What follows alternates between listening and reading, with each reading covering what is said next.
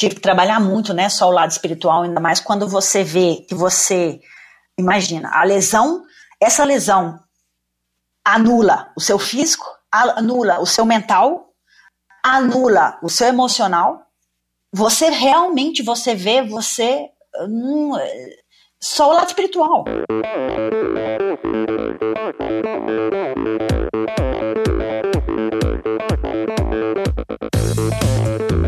Olá, eu sou Abílio Diniz. Olá, sou Igor de Souza. Oi, aqui é a La Fabrini. Olá, aqui é a Rosana Fortes. Olá, eu sou a Lelúlio. Olá, aqui é a Tata Magalhães. E esse é o Endorfina Podcast. Sou Michel Bogli e aqui no Endorfina Podcast você conhece as histórias e opiniões de triatletas, corredores, nadadores e ciclistas, profissionais e amadores. Descubra quem são e o que pensam os seres humanos que vivem o esporte e são movidos à endorfina.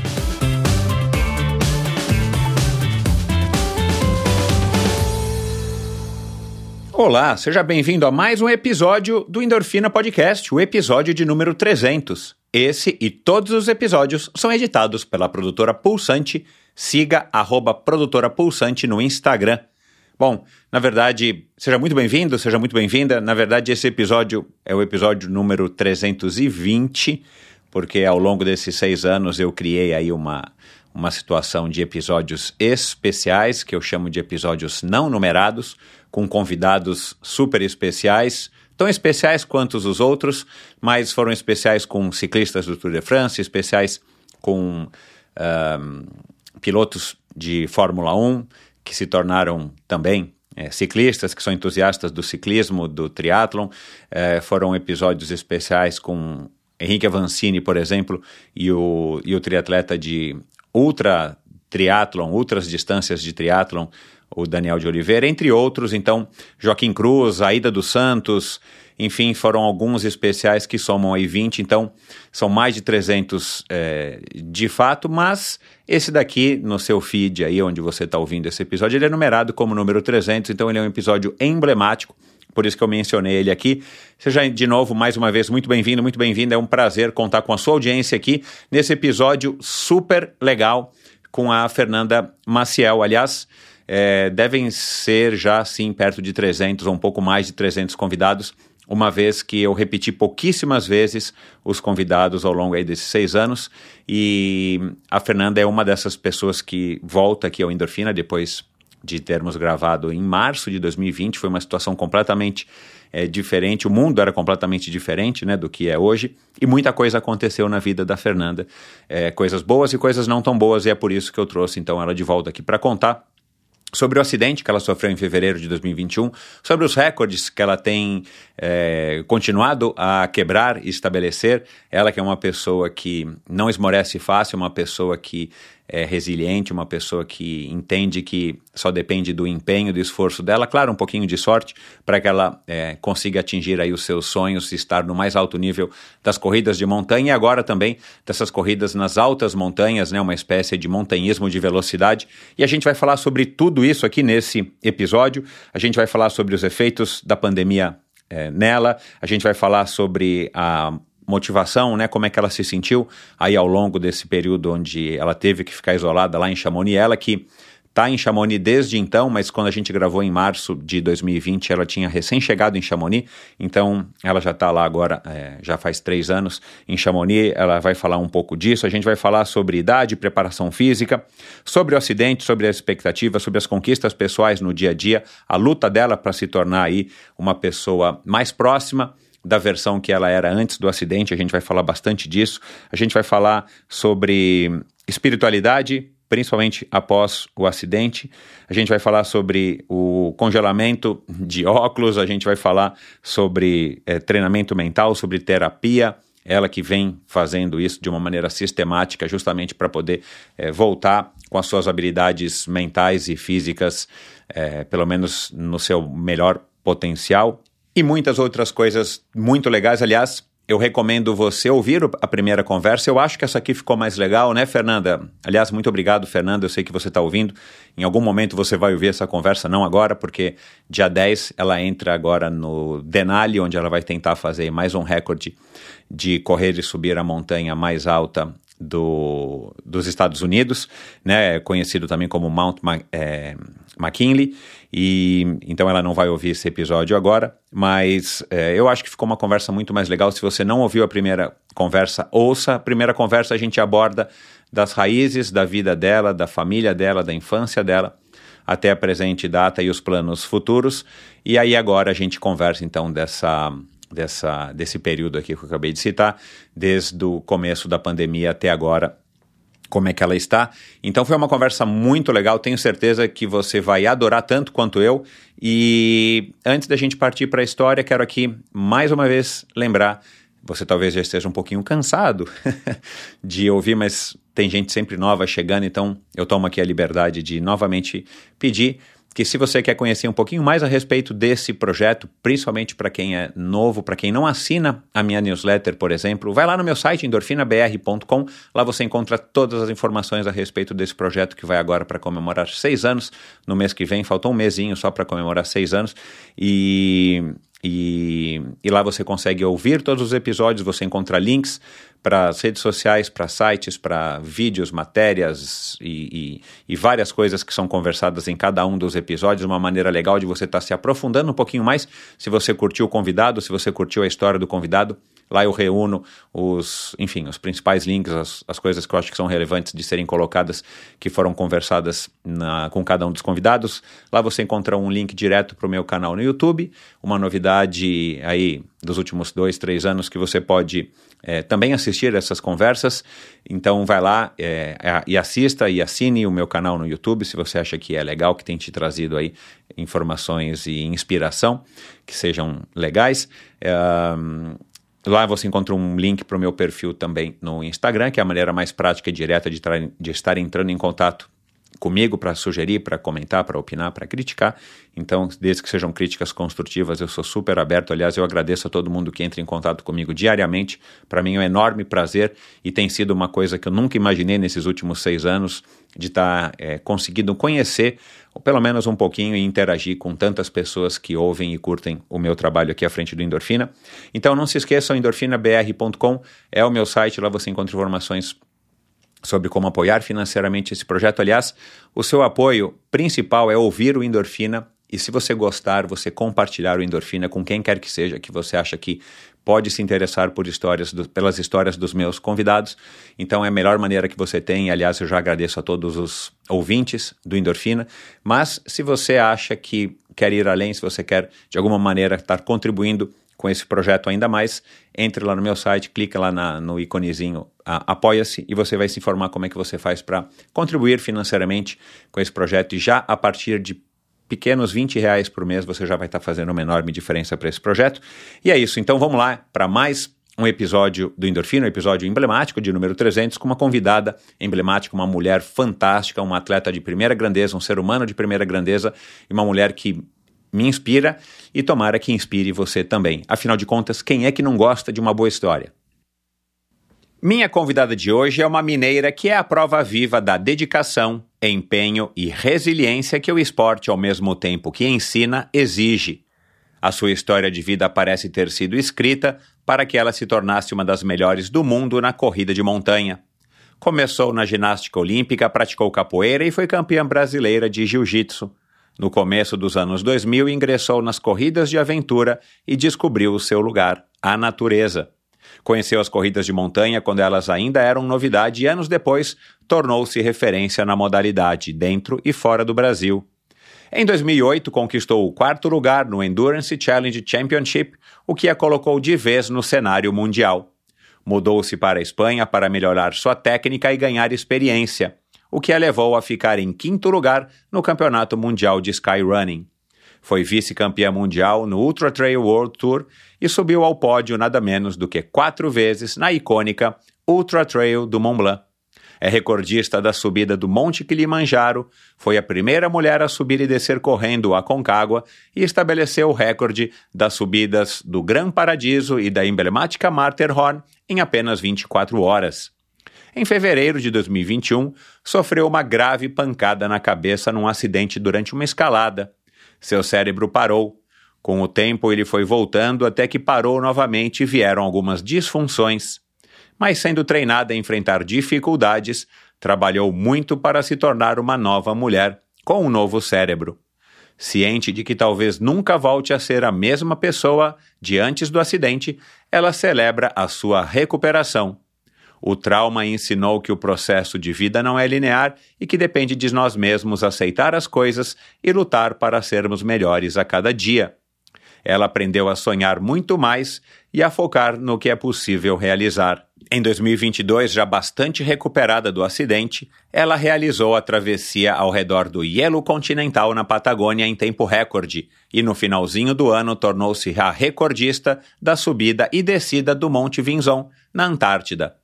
Conosco aqui hoje, pela segunda vez, a lutadora que se tornou corredora, a advogada ambientalista que se tornou benfeitora, direto do seu refúgio nas montanhas de Chamonix-Mont Blanc, a especialista em velocidade nas montanhas, a nova Fernanda Moura Antunes Maciel.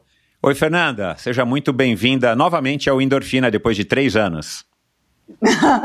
Bom, agora eu acho que mudou um pouco, né? Antes a gente estava confinados e agora não, então a gente está mais feliz, com certeza. Pois é, eu estava aqui lembrando, né? A gente gravou no dia 15 de março de 2020 mais ou menos um mês de declaração da pandemia, a gente estava confinados definitivamente, eu ainda estava, tinha acabado de lançar um, o, o podcast é, duas vezes por semana, o Endorfina em Dobro, que ficou aí durante a bom tempo da pandemia, e, e, cara, como o, o, mundo mudou, né? Três anos hoje em dia é, é, é, é, muito mais do que eram três anos quando a gente era garoto, ou antes ainda na época dos nossos pais. Mas a pandemia também colocou tudo mais em perspectiva ainda. E como aquele momento que nós conversamos foi um momento ainda, né, eu acabei de escutar novamente a nossa conversa, aliás, eu, eu recomendo, não é, não é obrigatório para quem está chegando aqui hoje, mas depois de ouvir essa conversa aqui hoje, ouça a primeira, porque muitas coisas a gente já abordou lá. Aliás, muitas coisas interessantes. Mas é, a gente estava ainda falando, é, eu falei uma, uma hora assim, é, pelo menos por enquanto a gente não sabe quando é que vai voltar, mas já já a gente está voltando a sair para a rua, né? E acabou que não foi tão rápido assim. É, e eu vi os seus posts, te acompanhei pelo Instagram e tal, né? Você, você já disse isso também, você curte ficar com você mesma, você curte ficar sozinha, né? Muitos dos seus treinos, na época você disse 95% dos seus treinos eram é, você faz sozinha. É, você passou re relativamente bem pela pandemia, assim? Como é que foi a tua, né? Como é que foi a tua passagem por esse momento, esse marco histórico na, na civilização mundial? Eu amei a pandemia, porque, nossa, eu amei mesmo, porque foi a primeira vez que eu, assim, pude é, aquietar meu corpo, entendeu? Parar de viajar. Para você ter ideia, eu fazia cinco países uma semana é. para competir, para poder treinar, para tirar foto, para poder. É, tem uma empresa no Brasil para ir no Brasil para voltar. Imagina, a minha vida era assim, jet lag, ou seja, era fuso horário ter que treinar, acordava 5 horas da manhã, treinar para depois fazer algum evento. E então era muito corrido. E mais eu competia, sempre tentei competir no Ultra Trail World Tour, que é, são ultras de longa distâncias, de 100 quilômetros, as mais curtas, e de 100 milhas, e mais o Mundial de Skyrunning. Então eu ainda, sabe, tentava assim, é, me arriscar em todas essas provas, então, que graças a Deus sempre fui bem nos dois circuitos, mas era muito puxado para o meu corpo e assim, fisio, fisiologicamente para o meu organismo mesmo. Então, quando chegou a pandemia, é, aí que eu, que eu observei, o caramba, como que eu estava acelerada, sabe? E foi ótimo, porque eu tinha três anos também que eu estava solteira, por conta de tanto viajar. Aí tive um namorado durante três anos. Olha lá que coisa boa. Foi ótimo, porque, claro, foi a primeira vez que eu fiquei quieta, entendeu? Então foi. abriu assim um espaço para curtir outras coisas, né? Uhum. É, uh, eu, eu eu não posso dizer que eu adorei a pandemia, mas para mim foi um, um, um, movimento também assim que eu, eu achei que foi é, é, positivo dar essa, essa reduzida no ritmo e poder colocar as coisas em perspectiva. É, e, e, tudo bem ficar preso em casa, né? Eu saí aqui em São Paulo às quatro horas da manhã para fazer o meu esporte, evitava contato. e passei relativamente bem. No finalzinho, só que eu comecei a sentir um pouco mais, eu, eu percebi que eu comecei a ficar mais estressado, mas logo a, né, a, a, história começou a afrouxar, né, o confinamento e tudo mais, passou. Mas uh, você disse também na nossa conversa que você é, era um pouco, é, se, julga, se julga, se julgava um pouco antissocial. Então também para essas pessoas que não, não curtem, não tem essa, não é que não curtem, não tem a necessidade de estar tá indo num, num evento em público, não estar tá indo numa festinha, num bar, num restaurante, ficou um pouco menos complicado, né, mas eu não sei como é que está sendo aí na França, Chamonix, eu não sei, é uma cidadezinha muito pequena, mas aqui em São Paulo o que a gente percebe é, nesse último quase um ano aí, praticamente um ano de, né, de, de relaxamento das restrições, que, cara, as pessoas estão indo com afobação para esses eventos sociais, para restaurante, para balada, para festinha, para reunião, porque realmente foi uma, uma coisa que impactou a vida de muita gente e eu acredito que a maior parte das, dos seres humanos são seres sociáveis, né? Mas, legal. Agora, é, você falou, né, ah, eu, eu sosseguei e tal, consegui arrumar um namorado de novo e tudo mais, é, e, e me, me lembrei aqui de uma coisa. Olhando o teu Instagram de novo, é, e aí eu olhei com mais detalhes e tal, aliás, peguei umas imagens bem legais que você me autorizar, eu quero repostá-las, né, para divulgar esse, esse episódio. É, depois eu vou, vou te pedir autorização. É, cara, você tem muitas fotos muito legais. Você não tem uma foto, naquela foto mais ou menos, uma foto sua, dá a impressão que você não faz quase nenhuma selfie quando você está praticando né, alguma atividade, quando você está numa aventura e tal. É, e eu gravei recentemente com a Karina Oliani, que também faz grandes projetos, e ela tem uma produtora, ela tem uma equipe, né? E agora ela trabalha para a corporação da Globo, fazendo coisas para o Off, para o Esporte TV e por aí vai. Você também sai sempre para essas. E eu vi você falando agora do seu cinegrafista lá na Antártida, agora no começo do ano. Você sempre sai para que seja para um, um, um, um, treino mais importante, sei lá, eu vi fotos do Davi Fusti Vilela, né, que, que é uma foto super legal. Você marca com essas pessoas, com um fotógrafo, você tem alguém que agencia isso para você ou que administra isso para você, como tem a Karina, né, pessoas que a auxiliam. É, como é que você faz para ter esse material tão rico? Ou a Red Bull te proporciona alguém, ou, ou, ou, é marcado, ou é posado, vai, sei lá. Tipo, ó, vamos fazer hoje umas fotos legais na montanha, então vamos chamar o Davi, sei lá, quem quer que seja, vamos fazer fazer umas imagens legais. É, porque, cara, dá a impressão que você tá sempre com alguém olhando você, fazendo fotos incríveis, né? Como é que é isso para você? Não, não, igual eu te falei, 95% meus treinos é, sou eu sozinha. E o Davi é porque era meu namorado. Então, ah, cara, não sabia. E ele, e ele, é fotógrafo, então é igual minha mãe, eles são fotógrafos. Uhum. Então, às vezes, eles ficam assim, ai, por favor, isso em casa, por favor. Ai, deixa eu colocar uma luz aqui, tirar uma foto sua. Aí eu sou muito tímida. Eu, não, não, não. E aí acaba que tira a foto. Eles tiram mil fotos, das mil, eu gosto só de uma. eu uhum. sou muito perfeccionista. E, e é assim, eu tenho milhões de fotos. Eu já participei de milhões de photoshooting. Ou seja, todas as marcas são patrocinadas minhas, eu faço milhões de shootings com ele. Então eu tenho muita, muita foto. Mas isso não são nos meus treinos. Geralmente eu, eu faço meu treino, eu acordo de ah, madrugada, tá. faço o meu treino e depois vou, subo na montanha de novo para poder tirar essa foto para ele. Mas então eu. E acaba que eu, eu, eu fico tão focada no treino que às vezes é só às vezes um vídeo que eu faço nos meus stories é, quando termino o treino, sabe? Que se eu acho interessante. Eu não sou de postar muito dos treinos nem nada assim, não. E. Mas, por exemplo, para os projetos, sim que é obrigatório porque os projetos são mais caros, claro, entendeu? É. Então, é, e é legal explorar, sabe, a montanha que eu tô indo. Então, no caso do projeto, sim, por exemplo, agora na Antártica, eu pedi o Jordan para vir, eu conheço o Jordan, é um amigo meu, ele também é, é ele corre muito, esquia muito, então é, é muito bom pinista e mais tem, é, tem ele, ele, ele filma e sobe com drone, ele tem assim, uma capacidade tão legal de fazer foto, drone e tudo, como o Gabriel Tarso também já teve em Três Montanhas comigo, de fazer foto, drone e tudo mais. Então eu chamo eles, para mim, quanto menos pessoas, melhor, e também é difícil porque eles não conseguem me seguir, então geralmente eu subo a montanha uma vez, devagar, para eles poderem filmar e tirar foto. Aí eu desço, descanso e depois eu faço, faço sozinho, entendeu? Caramba. Então, assim, para mim, ter a foto e o vídeo é, é, é, obriga é obrigatório no meu caso, mas eu não gostaria, porque ah, é então muito eu ia mais perguntar. para mim. Por exemplo, igual agora eu tô indo pro Denali. É horrível, porque imagina, é menos como lá na Antártica, entendeu? É menos 36 graus de frio e eu tenho que ir muito devagar, assim, mais devagar do que o meu muito devagar, para poder é, esperar eles para tirar foto, para tirar e tal. Então, assim, é um desgaste para mim, é, assim, muito é, fogo, sabe? É muito difícil.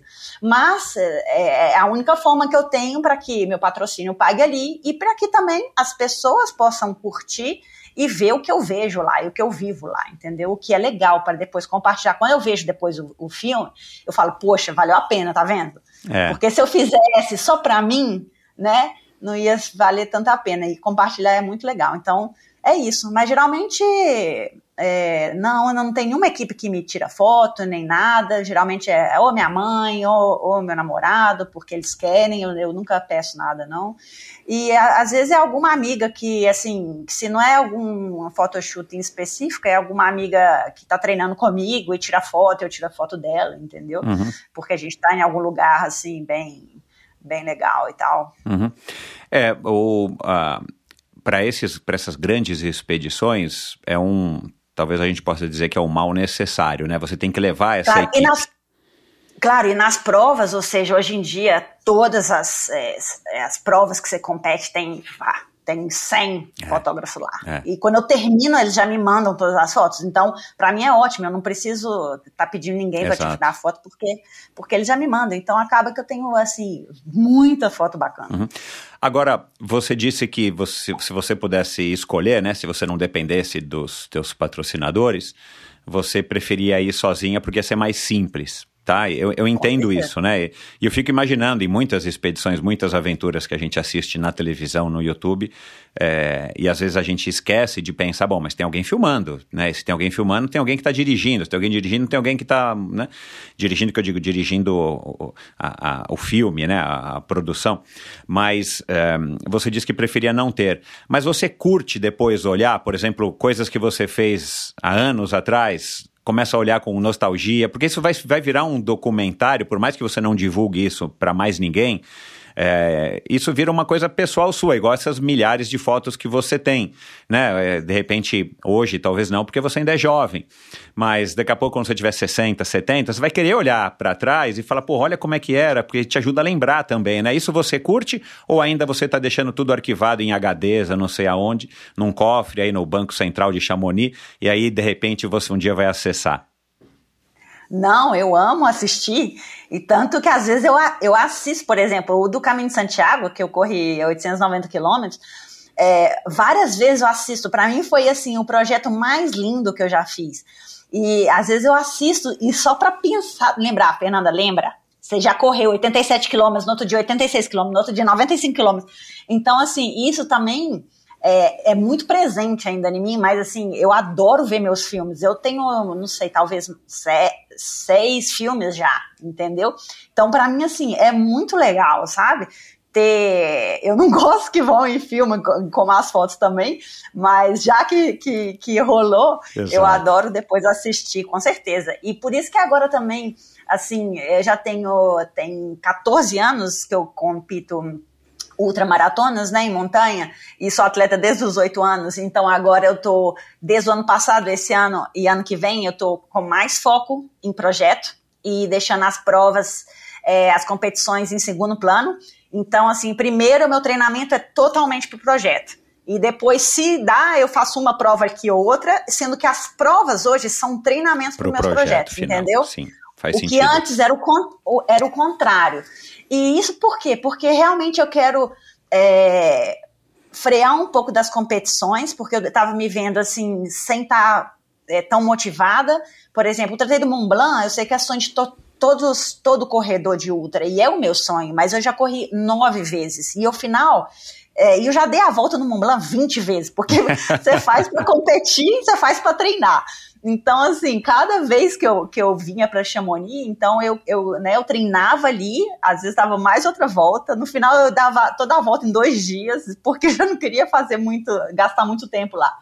Então acaba que a motivação assim de fazer a mesma trilha, sabe, a mesma competição. Eu falei, não, eu tenho que dar um tempo. Eu vou para fazer outras coisas assim bem cabulosas também, que é o meu estilo, mas que, que, que sejam diferentes, entendeu? Que me motivem mesmo e que eu tenho que fazer um treinamento específico e aproveitar também toda a habilidade que eu tenho, que é, que é esse talento, esse esforço, essa paixão que eu tenho, que é de montanha, né? Uhum. De correr por ali. Uhum. Então, por isso que eu, que eu comecei a fazer, né, White Flow, que são os projetos é, que eu faço, que é tanto, né, para uma né, subir e descer uma montanha, e também algo social é, do, do, local que estou. Então, agora eu fiz, né, agora o da Antártica, subir desse correndo é, o Monte Vinson, que é a montanha mais alta da Antártica, e agora estou indo para o Denali, que é a montanha mais alta da América do Norte. Então, esses são o meu projeto, assim, deste ano. E, estou super motivada. Acabei de correr agora 40 quilômetros. Ontem fiz mais 2.200 metros positivo embaixo de uma nevasca. Então, assim, eu estou preparando tanto fisicamente como mentalmente para esse projeto. E, assim, é muito treino mesmo.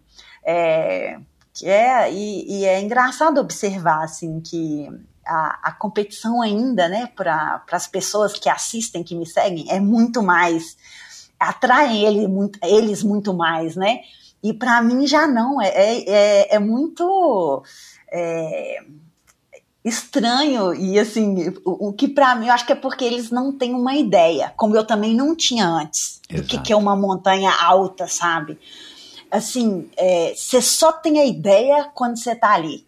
O que eu fiz na Antártica é tipo mil vezes mais difícil do que uma outra do Mont Blanc, porque é muito, você tem que ter muita experiência, o seu corpo está no limite de, de, assim, de sobrevivência, é um local totalmente extremo, não existe animal, não existe nenhum ser vivo ali, é muito, muito cabuloso. E você conseguir correr nesse, nesse terreno, é, ainda rápido, é, eu bebi, sei lá, 400 ml de água em, no, em nove horas. Eu só consigo fazer isso por conta da minha experiência, entendeu? Então, é, é tantos é, treinamentos de vida, sabe, que se você tem que ter para fazer um desafio desse, a 5 mil metros de altura. Então, é, é, muito diferente. Mas você só entende quando você realmente é, entende a, a, grandiosidade, né, desse tipo de montanha. Então é isso. Agora esse ano eu estou assim mais focada para os projetos. Então com certeza deve vir mais filmes por aí. Cara, legal demais. Isso que você acabou de falar me, me leva ao seguinte. Você, quando a gente conversou, você tinha 40 anos, tinha acabado de fazer 40 anos, e hoje você está com 43. Eu não sei qual é a faixa etária, né? Se você tem aí uma, um extrato demográfico das pessoas que te seguem, se é possível ter também em todas as mídias mas o que a gente vive hoje no Brasil, e eu acredito que a maior parte dos seus. Maior parte talvez não, né? Já que você é uma pessoa tão é, multimídia e tal. É, mas deve ser muito, devem ter muitos corredores de montanha, principalmente, que cresceu muito no Brasil, né? Lá na, em 2000, 2020, quando nós falamos, já havia, já havíamos falado sobre isso, já estava grande, hoje em dia está maior, apesar de ter tido esse ato da pandemia. Né, o próprio o próprio trail running mundial está passando por alguns dilemas, né, das provas muito cheias, não estão degradando o ambiente, teve casos de doping recentes. Quer dizer, o, o mundo está numa completa é, é, mudança nesses últimos anos, também em decorrência da pandemia, né? Mas eu acho que tem muito mais a ver com maturidade, e é isso que eu queria falar um pouco com você, já que agora você já passou dos 40, você já é uma, uma quarentona já vivida, né, de 43 anos, apesar de ser muito jovem. É, mas eu acho que é, isso que você acabou de dizer demonstra a sua maturidade. Não tem a ver só com a idade, mas tem a ver também com, os, com, a sua, com o seu desenvolvimento pessoal dentro da sua profissão, né? É, quando a gente é mais jovem, a gente tem mais essa afobação, a gente tem mais essa coisa de também querer se afirmar, de querer ganhar títulos. Você, para você, talvez ganhar títulos significava ganhar dinheiro, perpetuar patrocínios. E de repente, a hora que você já chegou nessa fase, já dominou aquele negócio e você está procurando essa motivação, você vai para desafios que para você são diferentes e maiores, mais motivadores. E talvez para quem te siga, ou a maior parte de quem te siga, talvez não. E a gente está vivendo ainda um boom na corrida de montanha, de trail running aqui no Brasil, que as pessoas estão muito empolgadas, né? Eu mesmo, depois de ter conversado com você, com a Manu, já gravei com Letícia, com Rosália, com Cissão, com é, a, a, a, Camila Nicolau, que também participou de algumas provas, eu não sabia, né? É, então, assim. É, são, são momentos diferentes, né? E dentro desse, desse assunto, então, o que, que eu queria é, ouvir de você? Como é que você está se enxergando hoje com 43 anos, tanto do ponto de vista é, da maturidade, quanto do ponto de vista da sua idade fisiológica, né? Você se olha no espelho, não, não fisicamente, esteticamente, eu digo, mas quando você se olha no espelho, tá ali, one on one, você acha que você ainda tem muita lenha para queimar? Você se sente hoje mais preparada por conta da experiência, da cabeça que você vem construindo e adquirindo? Ou você já está sentindo um pouquinho os efeitos do, do tempo, seja em articulação, seja em pulmões, seja em, em, em, algum em força, né? Eu vi você falando que você quer se desenvolver como uma corredora mais forte nas subidas, que você disse que é um ponto fraco seu. Queria que você falasse um pouco disso também, né? Como é que está hoje é, a, a Fernanda com 43 anos? Na verdade, eu tô igual que antes. que bom! eu, eu aqui, continuo... ó, no nosso quadradinho aqui no é. Instagram, para mim você tá igual, né? De olhar, você tá igualzinho, não mudou nada. Eu tô branco não, pra caramba, meu. Meu Deus do céu, meu. Não, a, a motivação continua a mesma coisa. A, o sangue no olho continua a mesma coisa. É, ou seja, desde quando eu comecei correndo 5 quilômetros, para depois 7 quilômetros, 10 quilômetros, meia maratona, eu acho que eu tô, continuo nessa, entendeu? Assim, eu quero é, me desafiar como é, é, um plano pessoal mesmo, entendeu? Eu é, com certeza tem a parte, claro, eu já fiz pódio em praticamente 99% das provas que eu já competi. Eu não tenho que nenhuma obrigação e eu nunca me senti na obrigação de me reafirmar para alguém é, todas as provas que eu competi, que eu ganhei ou não ganhei, mas que graças a Deus sempre fui no pódio, por isso a minha solidez, né? Eu acho que por isso é, eu continuo aí é, é, sendo sólida, porque eu continuo me desafiando, sabe? Eu continuo, claro, me adaptando. Claro que com a idade, por exemplo, eu nunca fui na academia antes, até os 35 anos, eu nunca fui na academia. A partir dos 35 anos, agora, por exemplo, eu vou duas vezes no mínimo na academia para fortalecer meus tendões e tal. Então, é, eu vou administrando, é, mas de uma forma assim, natural. Eu não vejo nenhum limi, é, limitante. E tanto que, como eu te expliquei, por exemplo, agora que eu estou mais assim para os projetos, é porque isso me instiga muito. Os projetos são realmente assim, fodásticos, e isso para mim assim é, é, um trabalho pessoal e, e, e físico, sabe? Que eu tenho que fazer como atleta para estar tá ali que às vezes é muito mais do que na outra. Esses dias mesmo, às vezes eu tava vendo, às vezes as pessoas dão uns likes lá nos stories, aí, por coincidência, você vê uma story do, dois anos atrás. E eu falo, nossa, hoje eu corri quatro horas e eu me preparando para uma outra. Ah, hoje corri quatro horas, amanhã eu vou correr quatro horas.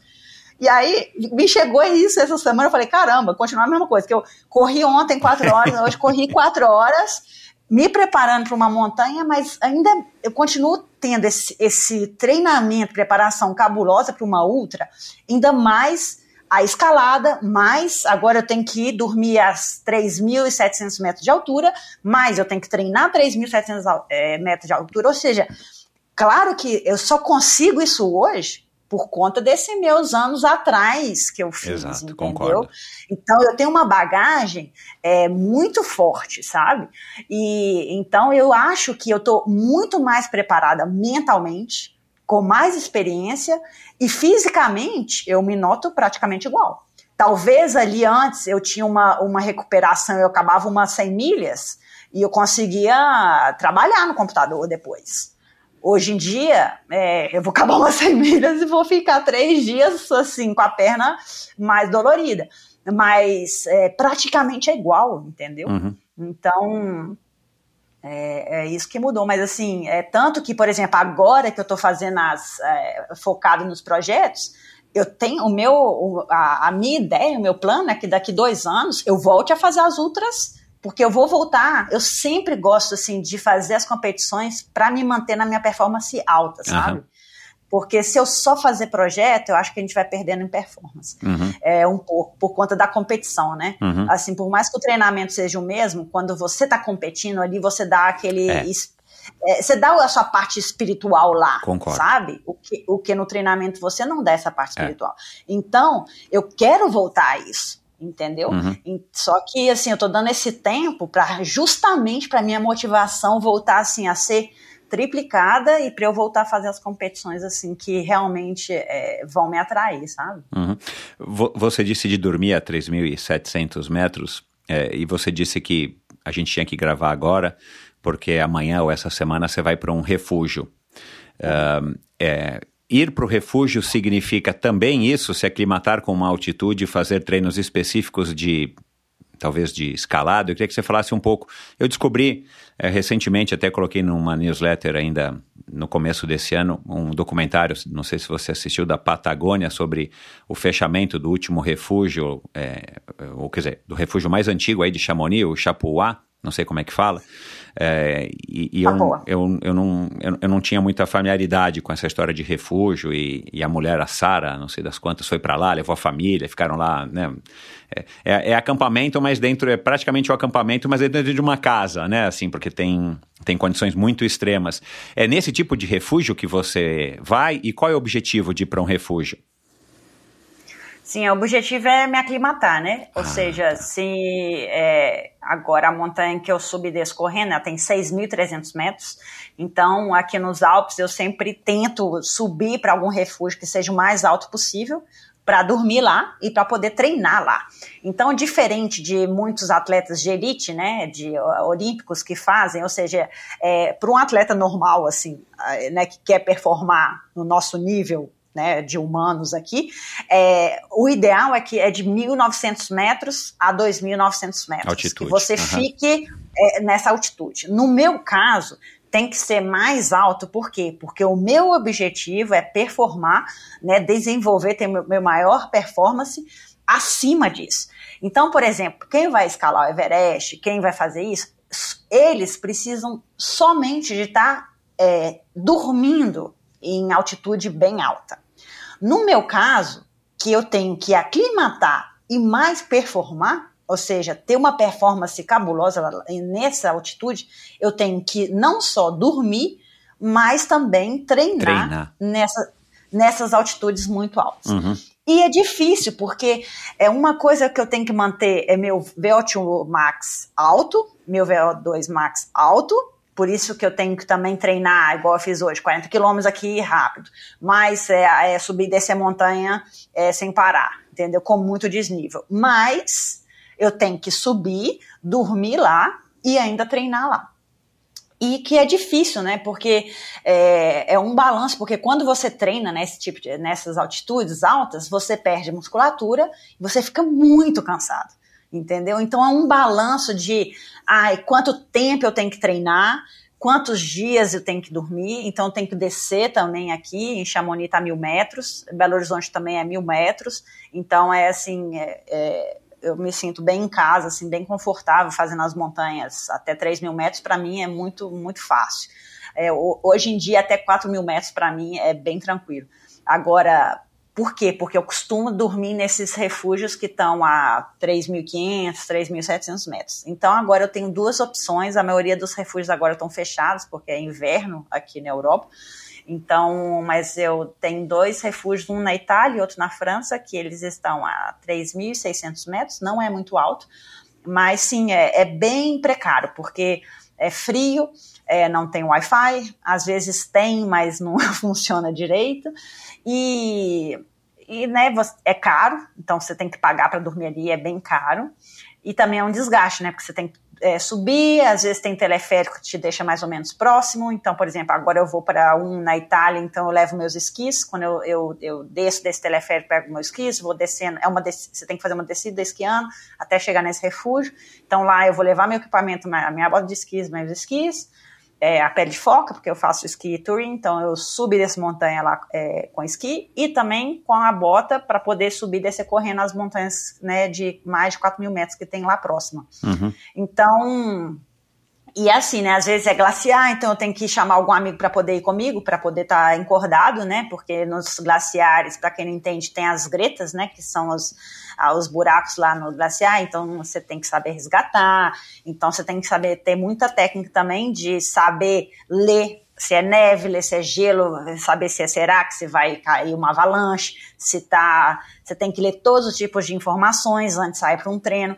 Então isso é tudo com a experiência, você vai aprendendo e também ler o, o, terreno, né? Uhum. É, para quando você está correndo por ali, você saber se é uma uma uma snow bridge, que é uma ponta de, de snow que vai cair.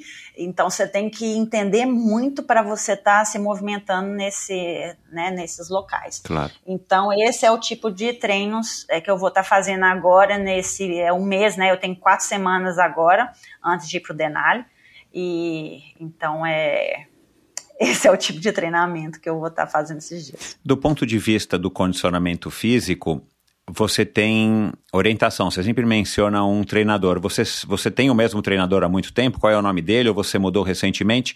E já emendo aí um, uma outra dúvida. Uh, como, é que, como é que você gerencia os teus treinos num lugar como esse, um refúgio que você acabou de citar? Você tem que ter uma comunicação direto com o seu treinador para você passar o feedback e ver, não, então pega mais leve, então agora descansa mais um dia para você fazer de novo aquele outro estímulo. Como é que você gerencia isso? É, o meu treinador ele chama Jason Coop, é, é, ele é super famoso na, em ultra. Ele, além dele ser ultra runner, ele já tem, não sei, 30 anos que ele é treinador dos melhores é, ultramaratones no mundo. Então uhum. ele tem muita experiência e ele tem e além disso ele ele ele é do Colorado, então também ele já mora em altura. E assim, em relação às montanhas altas, eu tenho mais experiência que ele. Então a gente discute muito, sabe? Por exemplo, esses dias mesmo eu mandei meu plano para ele, eu falei, olha, o que, que, você acha? Eu tô pensando em fazer isso e isso. Então é mais uma discussão em relação a esses treinos. E, e daí a gente vai discutindo, olha, eu quero fazer essa semana assim, a segunda semana, a terceira e a quarta. Então agora a gente fez um bloco de treino assim para eu ficar bem, bem forte aqui a, no nível aqui de mil metros de Chamonix, sempre em montanha também, mas assim mais baixo, porque também agora tem muita neve, né? Então não consigo subir muito. Mas uma vez que eu estou no refúgio, aí ele coloca em horas.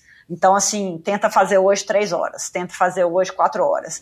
E ali eu vou tentando o máximo que eu consigo para subir e descer, uhum. entendeu? Então, é mais os treinos em horas e, de, e também eu tento comunicar com ele e eu também sentindo como está meu corpo, entendeu? Uhum. Então, é bem, é bem assim. Então, claro que eu, com a minha experiência, eu consigo já ter conhecimento, né, corporal de como que eu estou me sentindo, meu organismo também.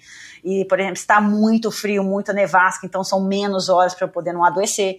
Então, não é aquela coisa de, sabe, de ter que ver a planilha toda verdinha, não. Claro, claro. É super flexível para poder. O mais importante é que eu faço treino, que eu esteja super forte, mas o mais importante primeiro, que eu não esteja anêmica, e segundo, que eu não fique doente antes de ir para lá. Uhum. A, o anêmico é super importante, porque quando pois você é. treina em, em, montanha, ou seja, aqui mesmo em Chamonix, é, muitas vezes eu fico anêmica, porque é um esforço que não é o esforço de um corredor em asfalto, é um esforço que você está fazendo é, é, bem é, para o seu organismo, entendeu? O que a gente faz em montanha aqui é realmente é muito desgastante para o organismo. Uhum. Então, é, muitas vezes, é, igual segunda-feira amanhã, eu vou. A primeira coisa que eu vou fazer é tirar meu blood test para saber se quando, como que tá meu iron, minha uhum. ferritina.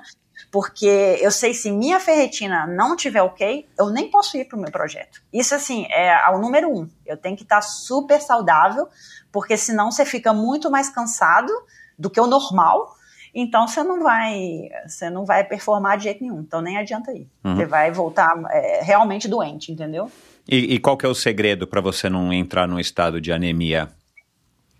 Muita ah, beterraba, eu... ou você toma suplemento, toma injeção de ferro, o quê? Não, aqui na, na Europa é proibido injeção de ferro. É, eu lembro que eu só tomei uma vez em São Paulo, há uns oito anos atrás. Eu fiquei até assustada. Falei, caramba, no Brasil é, é possível, que é. bom. Aqui não é possível. E assim, eu é, sou praticamente vegana, vegetariana, e agora eu, eu como ovo, justo para me forçar a ter mais proteína. É, esses dias, por exemplo, que eu estou é, treinando muita, com muita neve e tentando subir mais alto, eu estou comendo uma vez por semana carne vermelha, justo para poder aumentar o iron. Uhum. E estou suplementando, já comecei há uns 15 dias atrás, suplementando com ferro. Entendi. Porque a minha experiência no passado, mesmo suplementando com ferro durante três meses e treinando em montanha, eu sempre estava anêmica. Então, agora, por esses treinos, eu tenho que ainda reforçar muito mais a minha atenção, a minha alimentação, sabe? Uhum. É, voltando a, a, a, essa questão do refúgio, que você também falou de saber ler o que, que é será, que greta, se é gelo, se é neve. Você foi aprendendo isso à medida que você foi tendo contato com a neve nas suas expedições de Aconcagua e por aí vai? Ou você também procurou alguém para trocar e, e é, para compartilhar conhecimento com você? Ou você fez cursos? Porque sendo você né, uma, uma mineira, uma brasileira que não foi criada nesse ambiente e você está aí há, há 14 anos é, envolvida nesse universo das corridas de montanha e, e, no começo não tinha nada a ver com neve, né? Como é que você também foi adquirindo isso? Porque tem, tem a ver com a sua performance, claro, mas primeiro tem a ver com a sua segurança, com a sua saúde, né? Com a, com a sua vida. Isso. É, em 2008 eu conheci meu ex-marido, Arnal, então ele é espanhol, ele era alpinista é, e também ele é resgatista de alta montanha. Então, é espanhol. Então, com ele, durante esses seis anos que a gente teve junto, então a gente escalava, a gente fez várias montanhas nos Alpes, entendeu? E em outros países. Então, com ele, assim, muitas, a gente fazia muitas viagens só de escalada em gelo.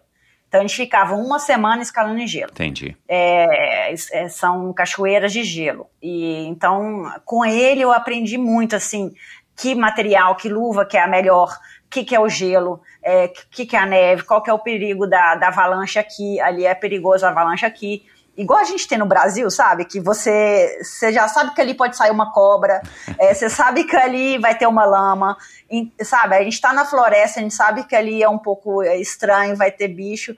Aqui é, é, a leitura é isso, é assim, olha, ali vai ter uma avalanche, aqui é gelo, se, se você colocar o pé aqui, você vai escorregar e vai se matar. Então, isso tudo você vai aprendendo, né, com a experiência. Então, com ele eu, eu tive todo esse treinamento, que foi uma, uma coisa natural, né, que a gente, ele, ele não ia me ensinando, era mais ou menos com a experiência eu já ia aprendendo, né, uhum. e, e, também com, e, e, acaba que também com algumas, é, como é que fala, com coisas que saem errado, né? Você tá ali perto, aí cai uma pedra, você fala, poxa, rolou uma avalanche ali próximo. Aí, e também você vai lendo, né? É, assim, hoje em dia, quando mais você vê né, o seu grupo, né? De, essa, você tem vários amigos escaladores, vários amigos alpinistas, na né, equipe também. Então você vai é, escutando é, o acidente que aconteceu com esse, o acidente que aconteceu com aquele, com esse, com esse, com esse, acaba que você também aprende do erro dos outros, né, dos seus amigos. Então, isso também é, não é que você teve um curso, é que realmente na prática você é, aprendeu ali pelos erros deles e também com o seu próprio erro, né? Uhum. Com a experiência do, do que está o certo, o que está errado. Uhum. Então, isso me dá, assim, confiança. É, né, de ir aonde eu estou indo, porque na verdade eu sou super humilde. Ou seja, se eu vejo que ixi, é, meu instinto tá falando que não, não estou muito confiante, eu pego e desço, eu pego e volto, eu não tenho. É, isso para mim é muito é, é, muito normal desistir, entendeu? Ainda mais morando aqui em Chamonix, a gente vê vários amigos. Ah, hoje eu vou tentar subir o Mont Blanc. Ah, não deu. Tava gelo ali naquela parte, é, fracassamos, beleza. É uma coisa assim muito natural, entendeu? Uhum. Assim, uhum. você voltar para casa. Então, é isso a gente aprende também na experiência, que é isso é, é, é ganhar cinco estrelas, sabe? Se você volta para casa sem fazer a montanha. É, é, é, respeitar a natureza, né? Porque aí é uma condição muito extrema. A natureza sempre vai vencer se ela quiser é, é, é, disputar alguma coisa com você. Então essa humildade, acho que quem tem alguma relação com a montanha, acho que deve ser uma das primeiras coisas que aprende. Muitas vezes a gente vê, infelizmente, as pessoas que desrespeitaram os sinais, infelizmente, não estão aqui mais para contar nada para a gente.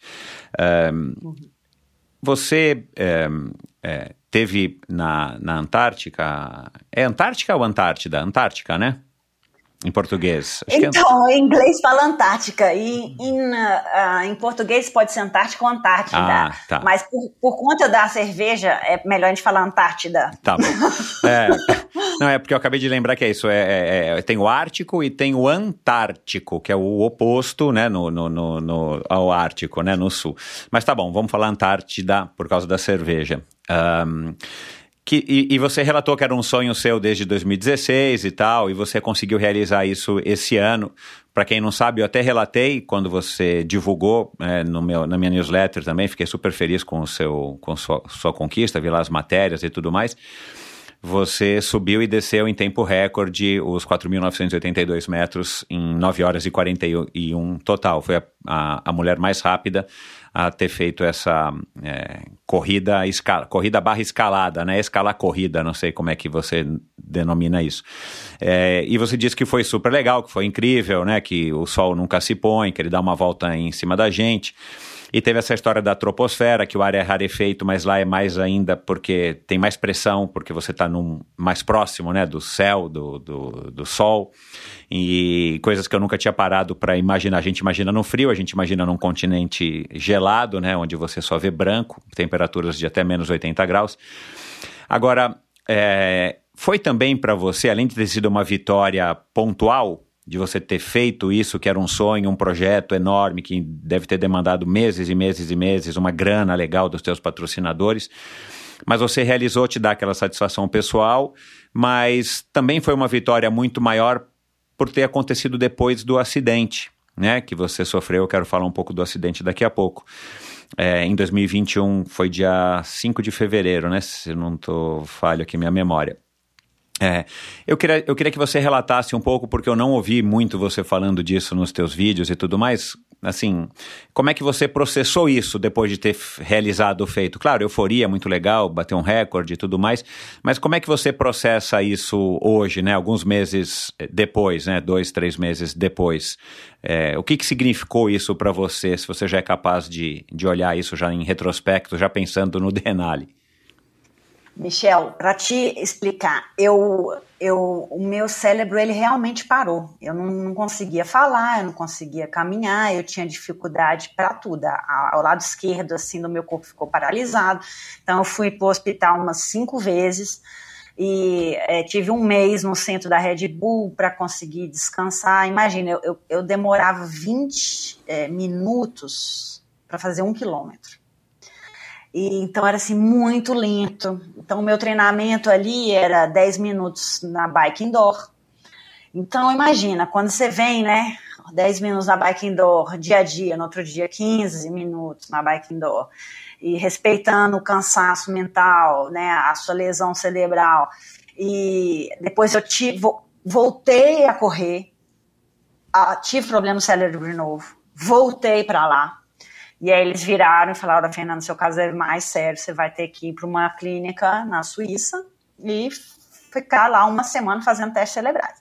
Então eu fui para uma clínica, Swiss Concussion Center, passei uma semana na Suíça fazendo que era é, a clínica mais importante é, na Europa.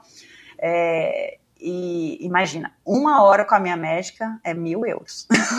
Ulala ulala.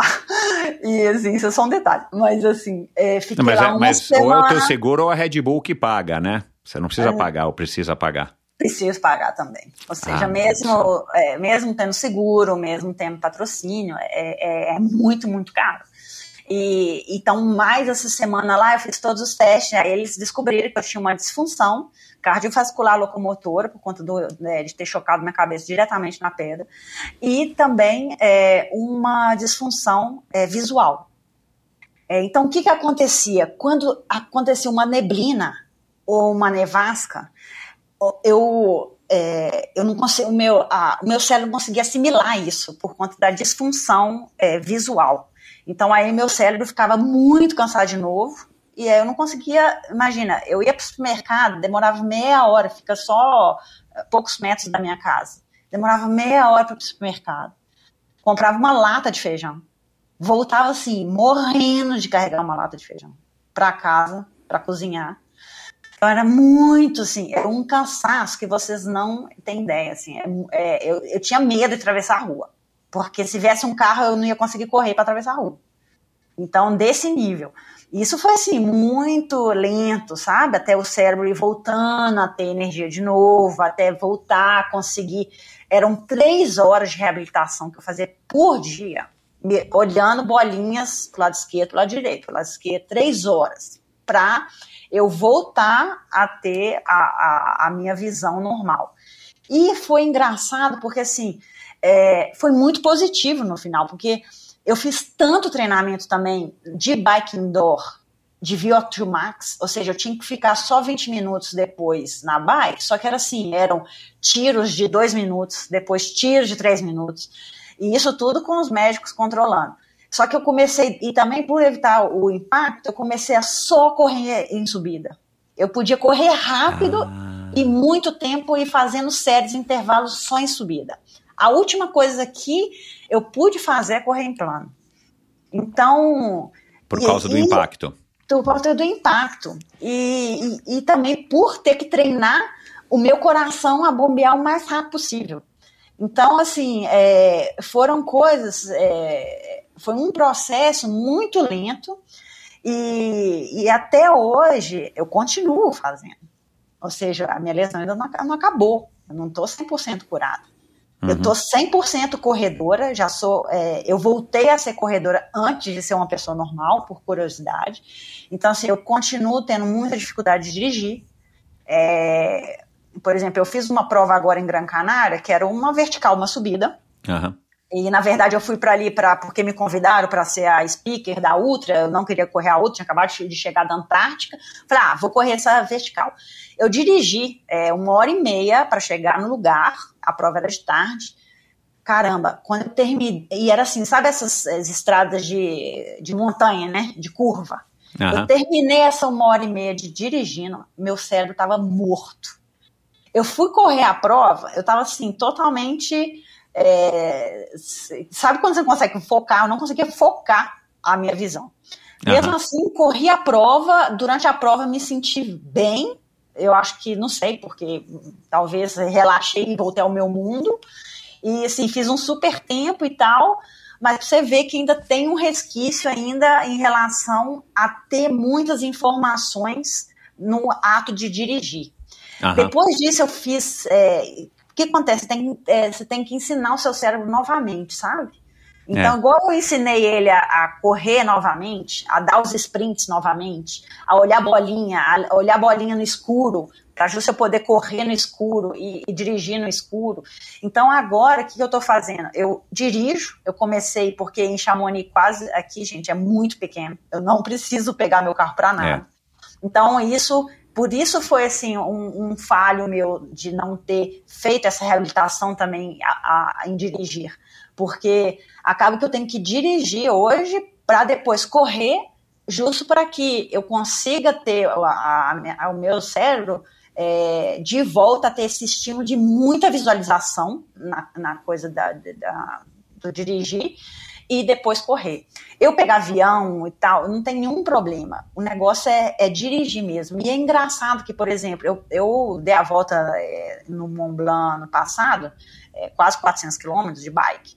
E assim, é cabuloso, é contra carro e tal e tal. Não tem problema nenhum. Mas dirigir é, me causa isso, entendeu? Então, assim. Curioso, de... né? Curioso. Então, desde depois disso, eu já fiz outras viagens dirigindo eu estou buscando dirigir muito mais e já tive dificuldade e agora já não.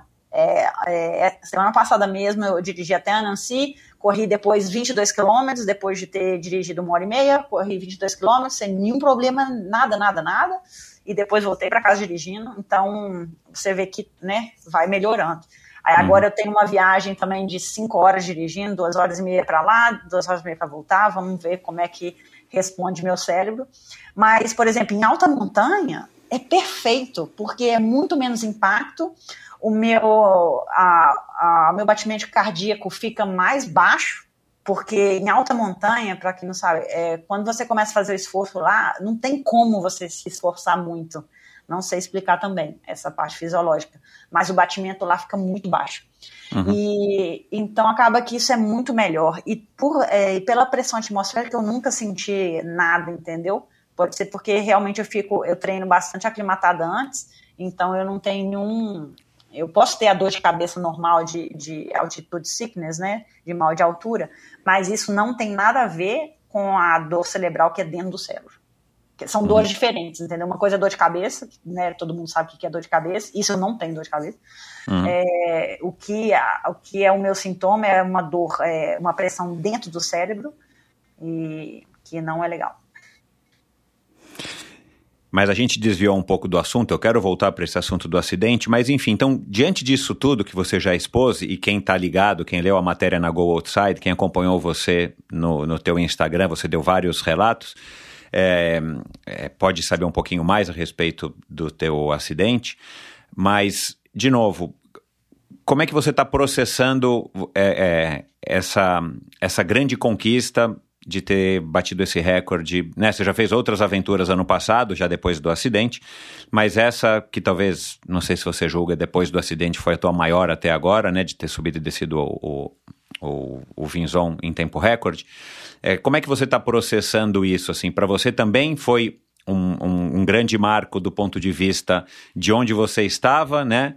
Em 2021, naqueles meses que, que né, agora acabou de completar dois anos, que, que sucederam ao acidente. É, até agora você é, conseguiu realizar esse feito dois anos depois. É, foi uma super vitória pessoal para você, independente do recorde ou não, você ter conseguido realizar aquilo no nível de performance que você realizou? Com certeza. Eu nunca, nem eu, nem minha médica, nem ninguém ia conseguir imaginar que, que em tão pouco tempo, porque para vocês terem ideia, um, o, a, uma lesão cerebral numa criança, a, o cérebro é, volta normal depois de três anos, uma criança, e num adulto depois de sete anos. Então é, é bem lento o uhum. processo de você curar, entendeu? Uhum. E, e tanto que eu estava né, com esse, essa equipe muito, muito é, profissional na Suíça, justo para voltar o quanto antes, ter meu cérebro é, de novo, né? Então, ter conseguido isso, é, para mim, nossa, a, claro, como você viu, né? Era o meu sonho desde 2016, mas pelo fato de eu ter a lesão, é, tudo hoje tem, tem um gosto assim de tudo é vitória mesmo eu não conseguisse, para mim ia ser vitória. Tanto que eu saio para correr hoje em dia, é vitória. É, eu vi você falando isso. Porque nunca é garantido mais que depois de eu ter perdido isso, quando eu ficava lá na cama, eu não conseguia nem meditar. Você, é, eu ainda tenho dificuldade da memória curta. Mas, por exemplo, eu perdi totalmente o foco. Eu, eu só consegui ler livro depois de um ano e meio. Você não consegue focar. Então, quando tá, você... É, o foco, Fernanda, é o foco visual. Não é o foco mental. É o foco. É, é a mesma coisa. Você. É, tanto que no dirigir é a mesma coisa. Por exemplo, se eu tenho que dirigir hoje cinco horas, eu tenho que começar a comer muito, eu tenho que começar a ter muita energia, porque o cérebro tem 33% de energia do nosso corpo. É. é Puxa então, muito. Então, assim, é, como eu tive a lesão visual, que é em relação ao cérebro. Então, tudo que através do olho requer muito mais energia do que uma pessoa normal, porque eu tive a disfunção dentro do cérebro que está relacionada ao olho. Então, então eu não conseguia ler é, durante muito tempo. E ler livro era o mais difícil, porque as letras são menores e você tem que concentrar muito no raciocínio para ler o livro e também para ler a letra, entendeu? Então, é bem complexo e bem assustadora uhum. essa lesão, entendeu? Então, desde que eu comecei a correr, eu não acreditava. Era assim como é uma benção. Então, por isso, né, muita gente pergunta, ah, qual que é seu sonho? É, que prova, que projeto? Eu, meu sonho é de, sabe, continuar sendo saudável e fazer minha corridinha todos os dias. Isso, gente, isso não tem preço, né? É uma coisa que quando você perde isso, você fala, meu Deus. que benção que eu posso sair hoje, acordar de manhã e dar minha corridinha matinal, que é a coisa que eu mais amo no mundo, entendeu? Então, isso eu não quero perder nunca mais. É uma coisa que, que eu realmente eu prestigio. E claro que eh, no meu estilo Fernando eu quero continuar do meu jeito que eu era antes, então por isso que eu coloco esses projetos e porque mas é tudo controlado. Sempre eu, eu mando os e-mails para minha para minha médica, falo, olha, eu senti isso, fiquei cansado nessa parte, nessa ótima, então ela vai e ela me encoraja, sabe? Ela não vai, tá, tá tudo certo, se acontecer isso, você toma um ibuprofeno, você toma isso, é, para não inflamar muito o cérebro. Então acaba que eu estou adaptando e sempre olhando assim para o que eu realmente consigo fazer, sabe? Então não tenho, nunca tive nenhum tempo ruim. É, eu acho que eu tive uns cinco dias ruins durante os dois anos de recuperação. Então acho que foi até pouco. Mas assim, é, eu tive muita assistência também de terapeuta. Eu tenho já, eu faço terapia tem 12 anos, então a minha psicóloga também já me conhece. É, eu tive sonhando com acidente durante dois meses. Então, Uau. assim, o trauma foi muito grande após o acidente. Então, foram dois meses é, sonhando com acidente. E depois eu comecei a tomar uma, um remédio, uma medicina para tirar a dor do cérebro. Que esse remédio, o efeito colateral era maus sonhos, dava ainda mal. pesadelo. Caramba, meu. Então, eu passei, assim, um ano e meio bem é, bem assustador, mas, é, mas eu conseguia correr, o que era assim para mim era muito positivo e o que me trazia assim muita alegria, sabe? E mesmo tendo os pesadelos durante a noite, e graças a Deus com muita terapia, muito foco em, em cura, é, tudo. Eu, para mim, antes de, de focar em física e performance, era muito de recuperar, sabe? Uhum. É, e eu não tenho medo de pedir ajuda. Então, é, tenho mental coach. Depois da lesão, comecei com mental coach, tenho terapia. É, então, isso faz parte, né? Você ter que ter uma saúde mental é muito importante, porque a, o, a lesão cerebral também atinge a parte é, emocional, sabe? Cerebral. Então, Exatamente. É. é. É, ainda tem isso. Quando eu vejo relatos de quem teve, a maioria tem depressão, sim. Eu tive uma vizinha que ela teve também, ela demorou três anos a recuperar. Ela falou que ela ficou três, três meses chorando todos os dias. E eu realmente acredito, porque você não consegue fazer nada. Nada. Você não pode nem ler, você não pode nem olhar o seu celular. Você, você fica um vegetal no sofá durante muito tempo. O seu cérebro não funciona. E você uhum. tem que, que ver isso positivo e só esperar o tempo passar, esperar o tempo passar. É fácil quando você fala isso para alguém, mas quando você está ali, vegetal na cama, você fala, meu Deus, que que... Esses cinco dias que você disse que, que passou mal mesmo, foi nesse sentido de, tipo, achar, cara, meu, não vou voltar mais, e se eu não puder mais correr, e se eu não puder mais viver a minha vida, foi nesse sentido que você ficou realmente mal nesses dias que você citou aí? Bom, foram muitos dias, muitos meses, assim. É, então. Você teve dificuldade para aceitar da maneira como você estava, para poder se reagrupar e, e reerguer, para lutar e, e, e ah, enfim, enfrentar? É, nos, nos, nesses cinco dias que eu tive durante. Era assim. É, meu, porque eu tinha acabado de vomitar no, no, sozinho em casa, eu tô num, num país que eu, eu tô sem. Eu não, eu não tenho meus melhores amigos aqui. Eu não tenho minha, minha família aqui. E eu não consigo viajar para o Brasil. Eu tenho que fazer meu tratamento aqui. Entendeu? É, isso você sente realmente assim. É, meu Deus, tô, tô vomitando. Tua mãe não foi para aí? A dona Ângela não foi para aí ficar contigo? Ou não, você não foi para o Brasil? Eu não quis, porque é muito complexo para o meu cérebro ter uma pessoa. Eu imagina, eu não consigo agir. Ela não ia conseguir explicar, é, falar inglês, ela não ia conseguir é, agir ah. para mim. É muito complexo, hein? Eu não, eu não ia conseguir buscar no aeroporto, eu não ia. Eu, eu, é, o seu cérebro para, você não consegue raciocinar.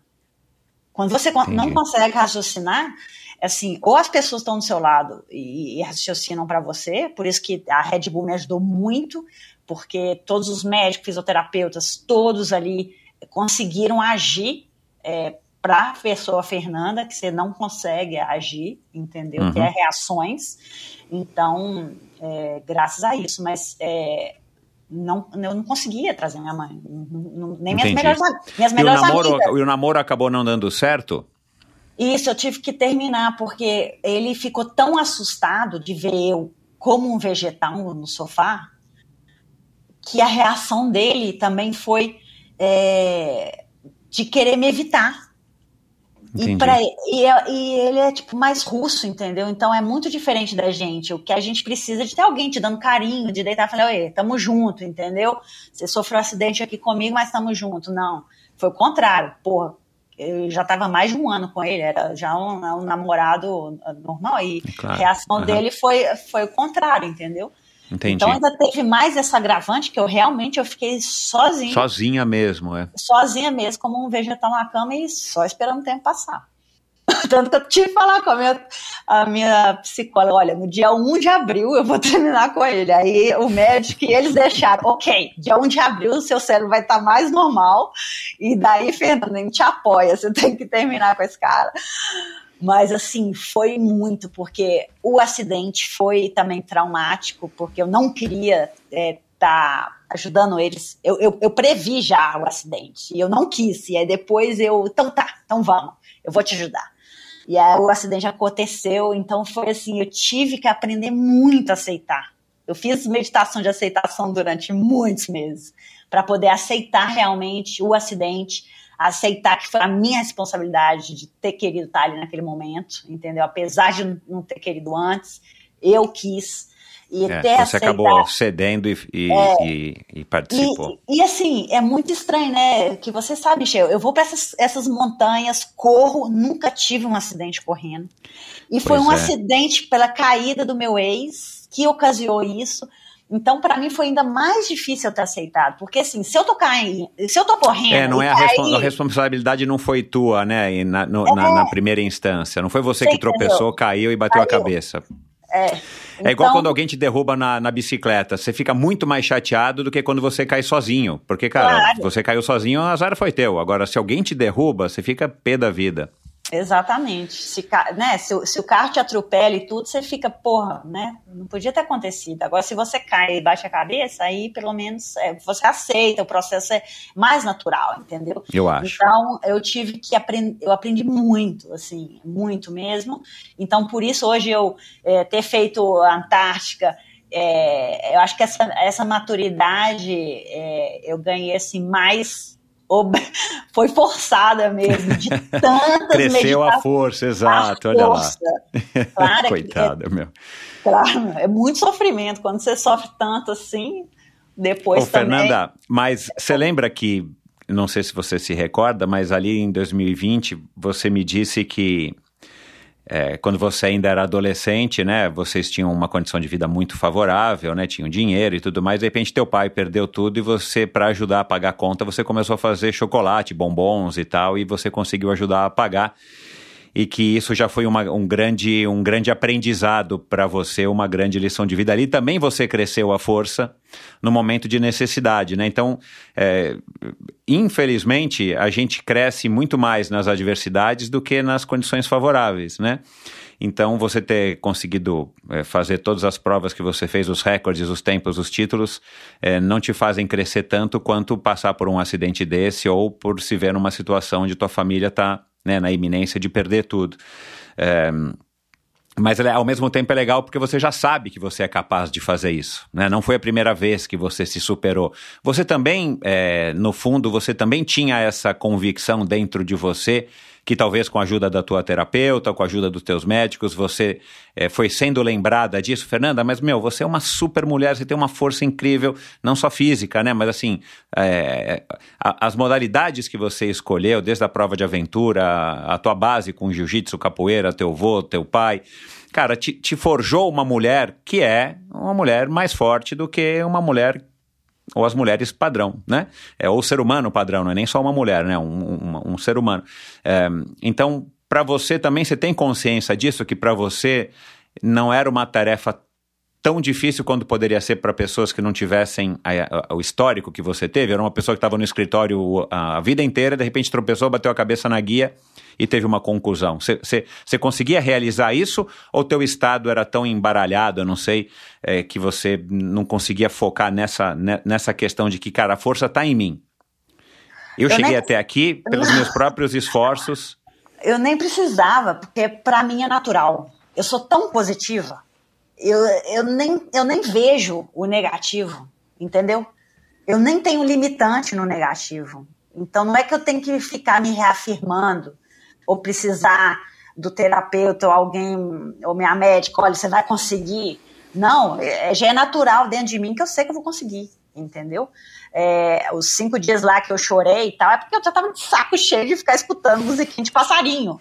Imagina, eu não conseguia meditar, Michel. Eu não conseguia nem, eu não conseguia meditar porque eu não conseguia focar. Eu não, eu não fazia nada. Imagina você não, você não pode fazer nada. Você fica o dia inteiro que você não consegue fazer nada. Zero, zero, zero. Nem ver uma televisão, nem escutar uma música, nada. A única coisa que me relaxava mais era colocar a música de passarinho para eu ficar escutando. Pim, pim, pim, pim, pim, pim. Só que depois de um mês escutando musiquinha de passarinho, você já tá assim, você começa a chorar, fala, pelo amor de Deus, tem que ter alguma reação aqui, sabe? Meu cérebro, eu tenho que conseguir. E é frustrante essa lesão, que assim, num dia que você consegue caminhar 20 minutos, você fala, caramba, que bom, talvez amanhã eu consiga caminhar 25. Aí não, no outro dia você tá morto, você, fica, você tem que esperar mais três dias para recuperar o cérebro, para tentar caminhar de novo. Então é muito frustrante. Mas, assim, nunca vi uma coisa que eu não ia conseguir, sabe? Era como uhum. era muito como ter calma. Eu acho que isso, por eu ter feito tanta meditação, é, graças à meditação, eu consegui ficar em paz durante todo esse processo, sabe? Assim, o que aconteceu na minha adolescência, né, que a gente tinha muitos, é, uma, uma nível de vida muito alto e real, depois a gente perdeu tudo, é, foi também natural, tanto para mim, para o meu irmão, como ok. A gente tinha várias mansões, apartamentos, agora a gente está morando aqui na casa da minha avó, de três, quatro, com a família toda. E, mas a vida era mais ou menos ok, não mudava muito, a gente ia para a mesma escola. Então, assim, é, porque minha mãe era professora, então ajudou muito. Então não foi um é, foi um baque grande porque eu naturalmente eu comecei né fazer os chocolates ali e foi natural que olha isso é divertido também vou dar dinheiro aqui e assim eu também aprendi com meus pais que a gente né a gente tem que doar muito também. Então todo esse processo sempre foi natural, eu nunca tive que me forçar nada e nem ter que aprender por conta de eu ser já uma pessoa muito positiva, entendeu? Graças uhum. a Deus. Eu acho que isso veio muito com os cursos de meditação que eu sempre fiz há 15, 20 anos atrás. Então, por isso eu sempre consegui manter a calma, o equilíbrio e, e esperar né, o tempo ir passando. Quem, quais foram as primeiras três pessoas que você é, ligou depois que você bateu o recorde lá da Antártica? Você lembra? é, que eu liguei foi no é, dia do Natal. Contar. É, foi ah, com certeza minha mãe, meu pai e o Davi. Então eu liguei para os três para avisar, tipo, nossa, consegui e deu tudo certo. Que eles ficam muito apreensivos, entendeu? Eu fico até, eu fico, eu sou super tranquila mas eu fico nervosa por eles, por eles ficarem nervosos, sabe? Então eu, uhum. até, eu até corro mais rápido para chegar mais rápido e ligar para eles mais rápido. E eu falo, olha, às vezes eu vou chegar e eu vou querer trocar de roupa e, e comer antes de ligar para vocês, mas eles ficam tão nervosos que eu chego, eu como alguma coisa e já ligo para eles ficarem em paz, sabe? Porque eles ficam uhum. bem, bem apreensivos. Uhum. É, você fez um post no teu Instagram é, 34 dias depois do acidente, se eu não me engano, que você é, colocou o seguinte: meu cérebro parou, comecei a recuperá-lo com o tempo, ele parou de novo e tive algumas disfunções. Trabalhei muito para me tornar uma nova Fernanda com um novo cérebro. Provavelmente não vou conseguir voltar a ser a Fernanda que eu era antes, e tudo bem, melhor. Esse trauma me mostrou que o processo da vida não é linear e depende é, de aceitar e lutar a ser um pouco melhor a cada dia, seja qual for o meu nível de dor. Aprendi a sonhar muito mais e a focar no que posso e não no que não posso fazer. Ainda estou trabalhando no meu cérebro. Espero um dia poder rir muito desses dois anos de cura, porque agora só quero dizer é, que você é super importante para mim, sua bênção e seu apoio. Você está se referindo, acho que aos, aos, às pessoas que leram o post, né? Uhum. Um, e, e depois você escreveu num outro lugar, agora não me recordo onde que eu peguei essa, é, é, essa frase sua. O que chamamos de dor, Deus chama de treinamento para chegar aonde deveríamos estar. É, a Fernanda não voltou ainda a ser a Fernanda que era antes? Não, e nem vai voltar. Ou seja, eu já aceitei também que, ah, tanto do lado positivo, né? É, eu por exemplo, depois do acidente, igual eu te falei que eu tenho essa dificuldade de dirigir ainda, eu também, é, é, parte do, do, do, do, processo, né, depois da recuperação, você não consegue ter uma vida social. É, você não consegue sair para um restaurante, é, até hoje eu não consigo beber. Eu já tentei beber álcool, mas aí sobe para a cabeça, dá muito mais dor. Então já evitei, eu não bebo mais. Então eu fico, eu é, eu fico muito mais receosa, por exemplo, de ir para uma festa, ficar igual eu ficava, tomar três Red Bull, ficar a noite inteira acordada, dançando igual uma louca, no outro dia sair para correr uma maratona.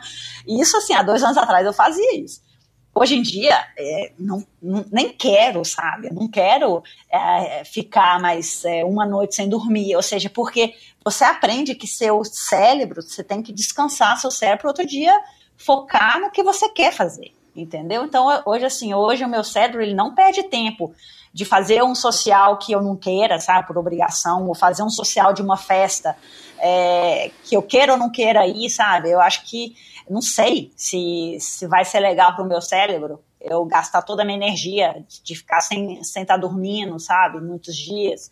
É, então, essa vida louca, assim, tanto de viagens, é, isso para mim mudou. E eu, e eu vejo isso como uma coisa assim mais saudável também, sabe, para mim fisicamente. Então, por exemplo, eu ter eu, eu nunca fui de beber não, mas assim, beber um vinho, né, com as sim, amigas, sim. normal. Ah isso é coisa que eu fazia, hoje em dia eu já não faço. Então, é, são coisas que foi mudando.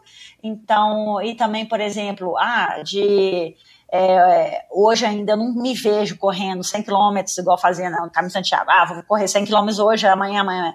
Eu acho que isso ainda para o meu cérebro ainda é um super esforço. É super gradual ainda eu ter que levar o meu cérebro para uma fadiga de, de correr 100 quilômetros cada dia, entendeu? Então, uma coisa que eu ainda não vejo que, eu, eu, que o meu cérebro esteja preparado ainda, é, ou talvez porque ele não está treinado, sabe, para poder fazer isso de novo. Igual eu te uhum. falei, hoje eu consigo correr, hoje corri 4 horas, 40k, ontem corri 4 horas com debaixo de nevasca cabulosa e tudo certo.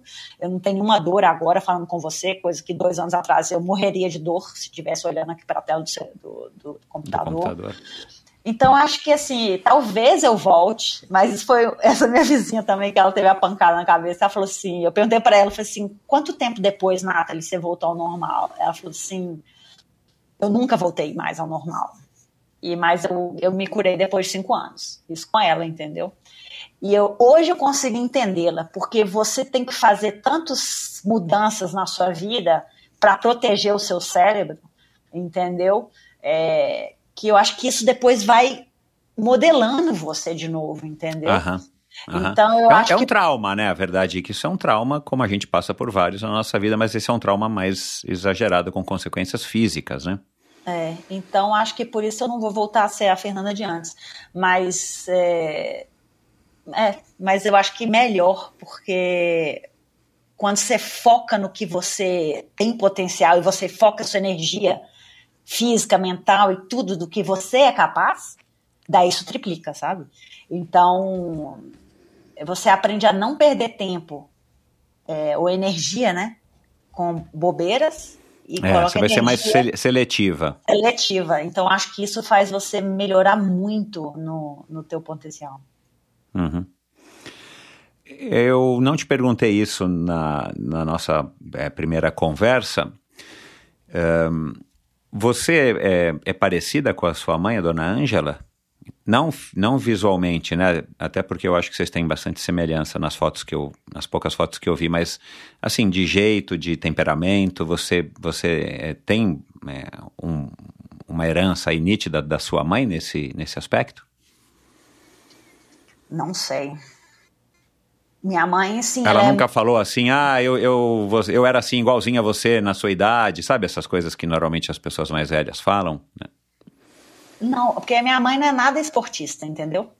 Imagina. Não, não, digo, não, não do esporte, mas digo de temperamento, de assim, não, eu era assim, eu era batalhador, eu era ah, né, corajosa.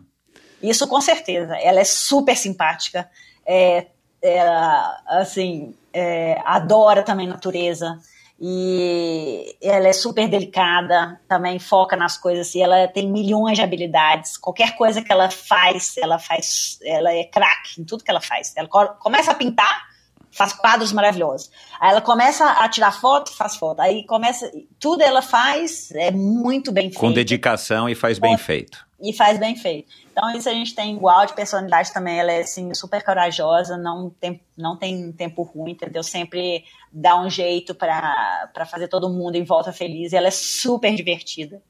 Todo uhum. mundo ama ela, ela é muito bacana, muito alto astral, uhum. sabe? Então acho uhum. que nisso a gente se puxou mesmo. Legal. Um, e aí, nesse post, né, que, que, que você colocou, eu ainda estou trabalhando. É, desculpa, desculpa, espero um dia poder rir muito desses dois anos de cura, né? É, esse post foi, acho que 34 dias depois, mas você repostou ele dois anos é, depois. É, você, você acha que você está perto de, de olhar para trás, né? Talvez não rir desses dois anos, mas assim, de poder aceitar e falar, cara, passei o que passei, já enfrentei, que bom. Vamos para a próxima? Você está próximo desse, desse momento na sua cabeça hoje, agora em março de 2020. Março não, é abril, né? Já hoje. Abril de 2023? Então, estou começando a escrever um livro e isso vai ser parte do livro mesmo, toda essa parte da lesão que até hoje eu nunca consegui ainda explicar tudo. Porque talvez ainda eu ainda não eu ainda não consegui saber qual que é a mensagem. Entendi. Já, eu, já, eu já venho descobrindo qual é a mensagem, mas a minha lesão ainda não tem um ponto final, entendeu? Aham, aham. Eu, eu sinto que eu estou 95%, eu não sinto ainda que eu tenho 100% por conta que ah, um dia eu vou dirigir vai ter a pressão na cabeça. Então, é, igual eu te falei, eu, eu não sei se eu posso ficar dois dias de balada aqui, entendeu? Eu, eu não sei, mas assim, talvez eu dois dias de balada, talvez no terceiro dia eu esteja cansada é, do uhum. meu cérebro, entendeu? Uhum. Então eu não sei. Uhum. Então, assim, eu tenho que ainda testar muito para saber, ok, agora já vi vários testes, é, sim, que eu tô 100% é, pancadaria, pode comer que o meu cérebro tá de boa. Então, eu ainda não sei, é, então, eu ainda não acho que existe um ponto final que eu posso olhar para trás e falar, porra, passei aquilo tudo lá e tal. É, talvez ainda falta coragem minha para fazer outros testes para ver se meu cérebro está capaz de ser uma pessoa normal, uhum. entendeu? De aguentar tudo isso. Mas como eu te falei, eu acho que agora eu tô tão focada no que eu preciso de ter energia que eu não quero nem testar Exato, faz, é. fazer outras coisas, entendeu? É. Então, eu tô deixando assim tudo natural. É, tudo ao seu tempo. Tudo ao seu tempo. E eu acho que essa mensagem do final ainda vai chegar, sabe? Agora, esse post que eu fiz há um mês atrás é, não é referente a, ao acidente antes. É referente ao que eu estava sentindo. Pode ser que há um mês atrás eu tive um mau dia de dor, que é natural, que possa ser que um dia eu tive dor, e aí eu quis falar isso, porque ainda não acabou, entendeu? É, uhum. a, a, Fernanda é diferente, eu, talvez eu tenha que aceitar que ainda tem algumas limitações, entendeu? Que eu é, que existe como essa de dirigir, ou, por exemplo, eu sinto que se eu correr a UTT do Mont Blanc, por exemplo, se eu for para correr esse ano, é, são milhões de pessoas ali, sabe? É, tipo, são 2.500 corredores, mais a galera assistindo, mais tanta pressão minha, é, pessoal, mais de tanta gente. Eu acho que isso pode ser que ia me dar um, um cansaço cerebral Exato, antes de concordo, começar é. a correr. Tem a parte emocional ainda. Assim, se você falar, Fernanda, dá a volta ao Mont amanhã, eu vou dar a volta ao Mont é, amanhã. É outra história. Tenho, é outra história, entendeu? É, vai subir o Everest, vou subir o Everest, não tem problema. Agora, colocar uhum. várias pessoas ali com uma pressão, é, talvez isso meu cérebro ainda não esteja capacitado para toda essa pressão, entendeu? Uhum. A, a, a, a, a, sua religiosidade mudou depois do, do acidente? Ah, com certeza. É, eu tive que trabalhar muito, né? Só o lado espiritual, ainda mais quando você vê que você Imagina, a lesão, essa lesão anula o seu físico, anula o seu mental, anula o seu emocional. Você realmente você vê você hum, só o lado espiritual. Imagina você ficar em silêncio sem conseguir se mover Bom, eu já fiz três, eh, três retiros de, de meditação, que eu ficava é, dez dias em silêncio, sem falar. sem falar, que o sem falar é fácil, mas sentada na mesma posição, de quatro da madrugada até nove da noite, é cabuloso. Então, graças a Deus, eu já tive esse curso. Então, eu, eu isso assim, a, a meditação ali era um trabalho mental. E a lesão ainda foi mais difícil, porque você nem pode trabalhar seu mental. Você fica igual o vegetal mesmo. Então, é, o que eu focava era, Fernanda, é o espiritual. Tanto que quando eu comecei a voltar a falar e tudo, ter energia para raciocinar, eu trabalhava muito isso com psicólogo.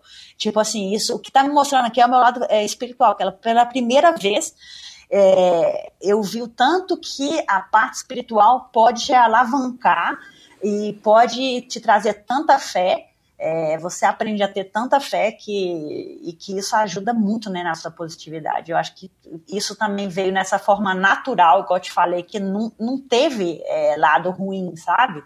Eu acreditei tanto nessa parte espiritual minha também, que foi tudo natural, que foi só indo para melhor, positivo, positivo, sabe? Uhum. Você. Eu creio em Deus, eu, assim, é, sempre creio em Deus, independente da religião, no meu caso. É, então, para mim, isso é, é super importante, sabe? Uhum. Você. Tem previsão para esse livro, antes que eu esqueça do assunto do livro? Ou também você está deixando tudo a seu tempo? Tudo eu já estou querendo tempo. ler o livro. É. Tudo é seu tempo. Eu comecei a, ler, a escrever o livro em 2006. Imagina, tem, ah, tem 17 vai ser anos. Obra, vai ser obra de quase que um. Não, quer dizer, uma nada. parte importante da sua vida. Não, eu comecei a escrever há 17 anos atrás, aí eu parei, aí eu resolvi escrever um livro sobre o caminho de Santiago. Aí eu escrevi, aí eu falei: ah, não, não vou fazer só o livro do Caminho de Santiago, vou fazer um livro agora com uma autobiografia, que aí eu vou incluir tudo, sabe? Todos os projetos White Flow, todas as provas. É, a minha infância também, que com 10 anos já fui treinar nos Estados Unidos, a parte, sabe, que eu aprendi também com a vida pessoal mesmo, eu acho que vai ser bem legal que, né, eu posso colocar por chapters, né, por capítulos assim, e, agora ainda mais com a lesão, que para mim foi, assim, a parte mais importante, talvez, porque foi os piores é, dias que eu já vivi na minha vida, foi com a lesão, então foi realmente o que eu mais pude aprender, então eu quero eu quero escrever assim bem legal colocar tudo em papel e mas ainda não, não sem, impre, sem pressão. Tá. Não, tá bom, é, não, é, não, eu não tô pondo pressão não, desculpa. Eu só queria saber se tipo já estava em qual fase, né? Já foi para revisão, né? Não, mas é, tranquilo. É, e posso falar uma coisa? É, de vindo de pessoas como você, eu tenho a impressão de que quanto mais demorar, melhor vai ficar o livro né? É, e talvez você tenha que lançar vários capítulos, né? Vai ser, você vai ter que fazer de repente uma minissérie para Netflix, alguma coisa assim, é. porque não vai dar para contar num, só se o livro tiver 8.848 páginas, né? Mas Mas vamos lá. É, você é, se considera uma pessoa feliz, Fernanda? Considero super feliz. É, assim, onde eu moro é super abençoado. Ser brasileira, para mim, eu, eu, acho a gente super abençoado por ser brasileira. A gente, é, a nossa raça é muito bacana. Assim, a gente já nasce com essa alegria, né? Uhum. Então, eu acho que o brasileiro já nasce feliz. Gente, uhum. quando você conhece, ainda mais eu já, já viajei todos os continentes, já vi várias culturas diferentes, gente, já me relacionei com a gente, todo mundo. nós somos felizes. Então, acho que eu acho que o brasileiro tem essa coisa enraizada é, é, na nossa é na nossa raiz, sabe? A gente tem esse espírito alegre de ver também as coisas mais positivas e tá tudo ruim, mas tá bom, entendeu? Vamos uhum. nessa. A gente é muito raçudo. Então, acho que a Fernanda, consequentemente, é um pouco disso. E e eu vejo eu realmente realizada. Tudo que eu sempre quis, eu consegui, sabe? Hoje em dia, é, minha família está super bem. É, eu congelei meus óvulos, então, se eu quiser ser mãe, ainda dá tempo. Uau, que legal! É, é, então, Parabéns. Assim, isso, isso é uma iniciativa que muitas mulheres deveriam ter, né? Principalmente as atletas, né? É, eu falo para várias assim corredoras que né, eu treino com elas, ou me conhecem, eu já falo, olha, eu já congelo, por que você não congela seu, seu ovos logo? Porque eu sei que para quem é atleta sempre, né, vai vai tentando assim é, postergar, né, deixar para o último momento. Então, assim, tudo que eu fui fazendo assim, né, e hoje poxa, eu moro aqui num lugar cheio de montanha, onde que qualquer horário eu posso sair para correr, sabe? Coisa que que em BH ainda tá difícil por conta, né? Eu em São Paulo, né? Você sabe, nós, a gente sai para correr de noite, é perigoso, é. ou de madrugada, acorda 5 horas da manhã para poder treinar, para depois trabalhar, e é mais, mais complexo. É, bom, eu era advogada, então é, não tinha muito tempo para treinar, então deixei a advocacia, deixei de ser advogada. É, então, tudo assim que eu fui também mudando, sabe? É, eu acho que hoje em dia eu vejo tudo como positivo, sabe? O que teve no passado. Como eu estou projetando também é, o meu futuro, estou trabalhando muito. Hoje mesmo eu corri, fiquei correndo quatro horas, só pensando, Fernanda, inteligência. Não pensa no passado, é difícil, hein? Isso é um trabalho mental. Nossa, você aprende na meditação de focar no presente, mas Agora eu tô tentando focar no futuro. Eu, assim, vive, corre essas quatro horas do presente, mas foca no futuro. Eu fiquei ali focando no futuro. Nossa, isso vai ser um sucesso, isso, isso, isso. isso. Eu acho que assim, tem várias coisas que eu tô projetando na minha vida também que vão ser super legais. E, e eu acho isso porque o meu estado de espírito hoje é, é de felicidade, sabe? Então, Uhum. Eu estou muito agradecida. Eu acho que parte é por conta da, da lesão cerebral, me trouxe isso também, sabe? É, é, eu não tenho contato nenhum com você, né, a não ser nas trocas de mensagens e agora, pela segunda vez, uma conversa mais longa, mas perto da nossa conversa naquele dia lá em, em março de 2020, eu não sei, é, em abril de 2020, eu estou achando você mais, mais feliz, eu estou achando você mais não sei, eu tô, eu tô com essa impressão também, né? Não sei se é questão de dia, mas é, eu arriscaria dizer que essa maturidade, com tudo que você viveu nos últimos três anos, talvez esteja te colocando num lugar melhor, né? Se é que a gente pode dizer assim, do que antes do, do acidente ou antes de 15 de março, foi quando a gente conversou no, na última vez. Um, só rapidinho antes da gente terminar, eu, eu soube do falecimento da, da sua não sabia que era sua amiga, Hillary Nelson. É, eu soube, eu vi um podcast super legal com ela. Eu não, eu não tinha muita familiaridade com ela, mas eu vi um, um, podcast super legal com ela. Não sei se você já ouviu do Rich Roll, bem legal com ela. É, e, e, eu não sabia que você tinha estado lá, e não sabia que vocês eram amigas e tal. É, e então, para quem não sabe, a Hillary Nelson é, foi uma escaladora é, super famosa, montanhista americana, que morreu é, num, no Manaslu, e a, uma montanha de 8 mil metros de altura, né, uma das mais altas do mundo, oitava, nona mais alta do mundo, sei lá. E você estava lá com o Gabriel Tarso nesse mesmo dia, vocês estavam, acho que inclusive juntas, né, ou estavam ali no mesmo momento. É, e, e ela deixou filhos e tudo mais, era uma pessoa super bacana, expansiva e tal, assim, meu, uma mulher que, pelo podcast que eu vi com ela, eu achei fabuloso fabulosa, assim, uma personalidade muito legal. Como é que isso mexeu com você, é, né, uma pessoa que era próxima e de repente você está lá no mesmo lugar e de repente você foi uma das últimas pessoas que a viu com vida e de repente acontece a avalanche e ela se vai. É, como é que isso impactou a tua vida? Como é que isso te colocou em perspectiva, principalmente depois do acidente, né?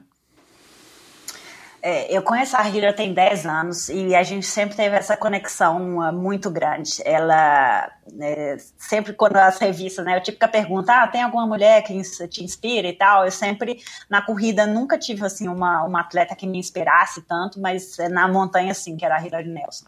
E, assim, é, né, e, e, eu tinha mais essa, essa afinidade, que ela é da minha equipe, da The North Face, e, e ela, depois ela virou a nossa capitã. Então, assim, é, eu sempre tive uma super inspiração por ela, porque ela era mais velha, ela que sempre começou a explorar as montanhas, então ela subia essas montanhas de 8 mil metros e esquiava a montanha. Então, tanto que é, no Manaslu, o projeto dela era ela e o Jim Morris, o marido dela, que também é da minha equipe, eles queriam subir a montanha e esquiar o Manaslu é, até o base camp. E o meu projeto era de subir e descer correndo. Uhum. Então convidei o Gabriel para poder me filmar lá. Então por isso que é, quando aconteceu a avalanche, é, ele também, né? Ele, aconteceu duas avalanches nessa montanha. Uma que foi que a própria a, a Hillary e o, o Jim, eles fizeram o summit. Então quando eles estiveram no cume, eles começaram a descer esquiando. Ela mesma provocou a avalanche dela. Avalanche ela, ela começou a esquiar e dando aqueles turns é, do, do, do, esqui, é, uma, ela, ela foi com a avalanche sozinha para um outro lado da montanha. Então, por isso foi tão complexo a gente ter o, o resgate para ela, entendeu? E a má sorte que quando aconteceu a avalanche dela, aconteceu a avalanche, assim, a 20 minutos depois que eu resolvi descer de 7 mil metros. Eu e o Gabriel, a gente dormiu a 7 mil metros no, no campo 3, e daí eu acordei e falei, Gabriel, ai, Gabriel, o meu. Isso era tipo uma quarta-feira, eu queria fazer meu projeto no domingo. E falei, ai, Gabriel, acho melhor eu descer. E de uma vez, e eu, é, senão, se eu começar a subir mais ainda, eu vou perder tanta energia que depois, no dia do projeto, eu vou estar mais desgastada do que, do que forte. Então, eu prefiro já descer não sei, eu não tô me sentindo um pouco aqui sem energia. Falei assim para ele. É uma coisa bem ruim, assim, sabe? Aí ele virou para mim e falou assim: Ah, então tá, eu vou continuar subindo porque eu preciso aclimatar muito mais que você. Eu falei: Então tá, porque eu, eu me sentia muito mais aclimatado que ele. Beleza, aí ele subiu e eu desci. O Gabriel ia fazer as imagens, né? Você é. ia correr, ele ia documentar, tá? É. E aí, como ele precisava estar no summit para poder me é, filmar, é, ele também já queria subir mais um pouco para poder também estar tá mais aclimatado. E o, e o Gabriel já sabe que ele é um super, já fez duas vezes Everest, ele é um super câmera, super forte, é, né, alpinista e fotógrafo.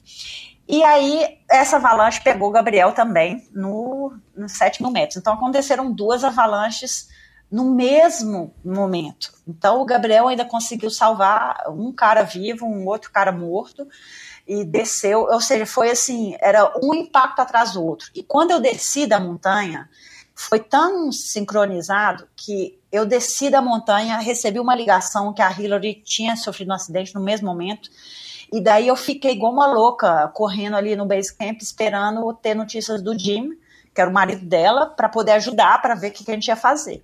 E daí ele, eu, eu, comecei a subir a montanha de novo, aí eu vi o time descendo correndo com os esquis dele, e daí a gente começou, eu e ele, a tentar fazer resgate. Só que como os helicópteros estavam salvando, foram para salvar essas pessoas do avalanche de 7 mil metros, que foram vários lesionados, e também porque eles viravam para a gente e falavam assim, você tem certeza que sua. Ele virava, né, os, os, os, os pilotos do helicóptero falavam, você tem certeza que sua mulher vai estar viva? pobre do Jim, ele falava, eu, eu tenho que ter certeza que sim, porque ela é she's a fucking badass, e ela é uma super atleta, assim, muito, muito forte, sabe? Então, é, com uma super experiência, é, né? Uma mulher casca tava, grossíssima. Ela ainda estava com oxigênio e, aí, e com um, uh, o suíte, né? Que é com um macacão de, de pluma. Então a gente pensou, poxa, e eu dando toda a esperança para ele, para ele continuar forte, sabe? Então meu papel ali foi de dar uma assistência para ele, assim, para o Jim, é, muito forte, para ele não perder as esperanças, sabe? Porque, imagina, e a história dele, ele perdeu a mulher dele, as duas, os dois filhos num acidente de avião. Nossa, e, coitado, meu. Coitado. E depois de três anos, ou seja, ele ficou nesse, nesse luto durante três anos, ele perdeu a família inteira. E depois de três anos, ele encontrou a Hillary. Então a Hillary trouxe a vida para esse cara. Nossa, meu Deus. Cara. E daí ele, ele queria ter morrido com ela. Ele virava para mim, Fernando, eu queria ter morrido com ela. Eu, eu, eu queria ter descido da montanha, só que os Sherpas começaram a gritar e eu não fui com ela. E eu falava com ele, Jimmy, a gente precisa de você aqui, por favor, não pensa isso, entendeu? Então, é a segunda família que ele está perdendo. É, então, meu papel ali era só de dar apoio para ele, moral, e dar esperança, e dar fé, e dar, sabe, colo, assim. Então, para mim, é, e foi um super teste para minha lesão cerebral também, porque eu fiquei com medo de toda essa parte emocional da. Desencadear da, alguma coisa. Desencadear para o meu cérebro. E não, eu fiquei super forte depois. Sim, que eu tive que trabalhar isso com meu minha terapeuta e com o meu talk coach, porque para mim foi também um foi traumático, sabe? Porque a gente ficou três dias sem conseguir o, o resgate e depois trouxe o, o, o corpo dela, ficou na frente da minha barraca ali e eu, putz, e eu também era assim, é, teve isso, então, claro, eu deixei de fazer meu projeto, estava é, totalmente abalada e, já voltei no helicóptero com o corpo dela já para Chamonix, ó, já para Katmandu. E, e a cerimônia também é muito, né, a cremação, eu nunca tinha visto uma cremação.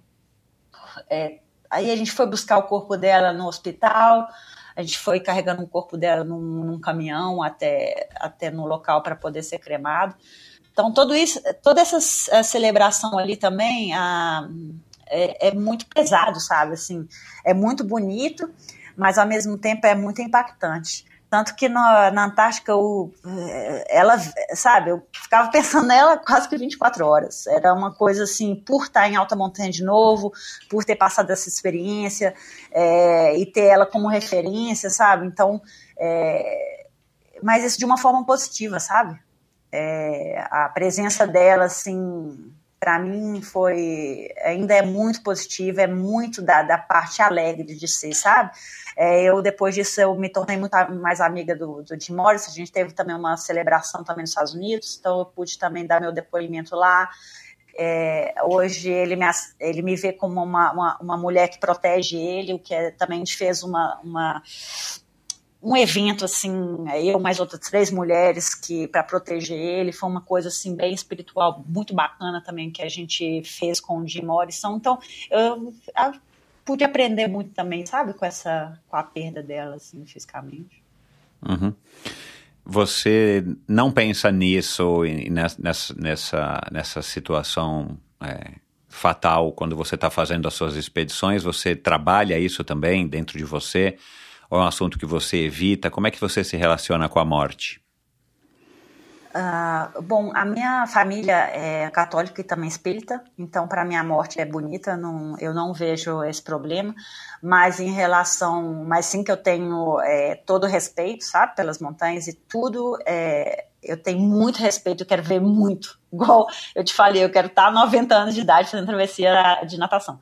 Então, para poder chegar lá e para fazer minha corrida matinal de cada dia que eu também quero fazer, é, eu toda decisão minha de montanha que está no meu controle, eu quero tomar com a, com a decisão mais humilde possível. Então, é desistir mesmo, é não ir se tem alguma coisa dando errado. Claro que, como eu faço, tem esse limite né, de, é, de, de ir rápido, então eu não posso usar uma bota tripla, eu tenho que ir com um tênis. Eu tenho que, então eu sei desses limites que eu tenho uma maior propensão a ter um congelamento de um dedo do que uma pessoa que vai com porta tripla. É, tem esses detalhes. Mas uhum. isso não quer dizer que eu vou morrer, entendeu? Isso quer dizer que eu estou mais é, propícia a ter um congelamento aqui ou a ter mais frio ali. Mas isso, assim, com a minha experiência, eu sei desse limite, é, com base de todos os treinamentos que eu tenho feito. Então, eu sei que eu estou ainda dentro da zona é, segura, entendeu? Uhum. Então, é, isso me dá confiança para poder né, ir avançando. E eu acho que cada é, amigo né, que a gente perde na montanha, a gente ainda fica muito mais cagado, sabe? Eu acho que depois da morte dela, eu ainda, é, igual te falei, a gente vai aprendendo muito, sabe? Com as pessoas que a gente vai perdendo. É, hoje eu, te, eu sou, tenho, sou muito mais medrosa do que quando eu tinha 20 anos de idade, entendeu? Então você pensa, poxa, você faz esses projetos cabulosos e tal. Eu falei, não, mas hoje em dia eu tenho muito mais medo do que quando eu tinha 20 anos de idade, fazer a corrida de aventura, uhum. entendeu?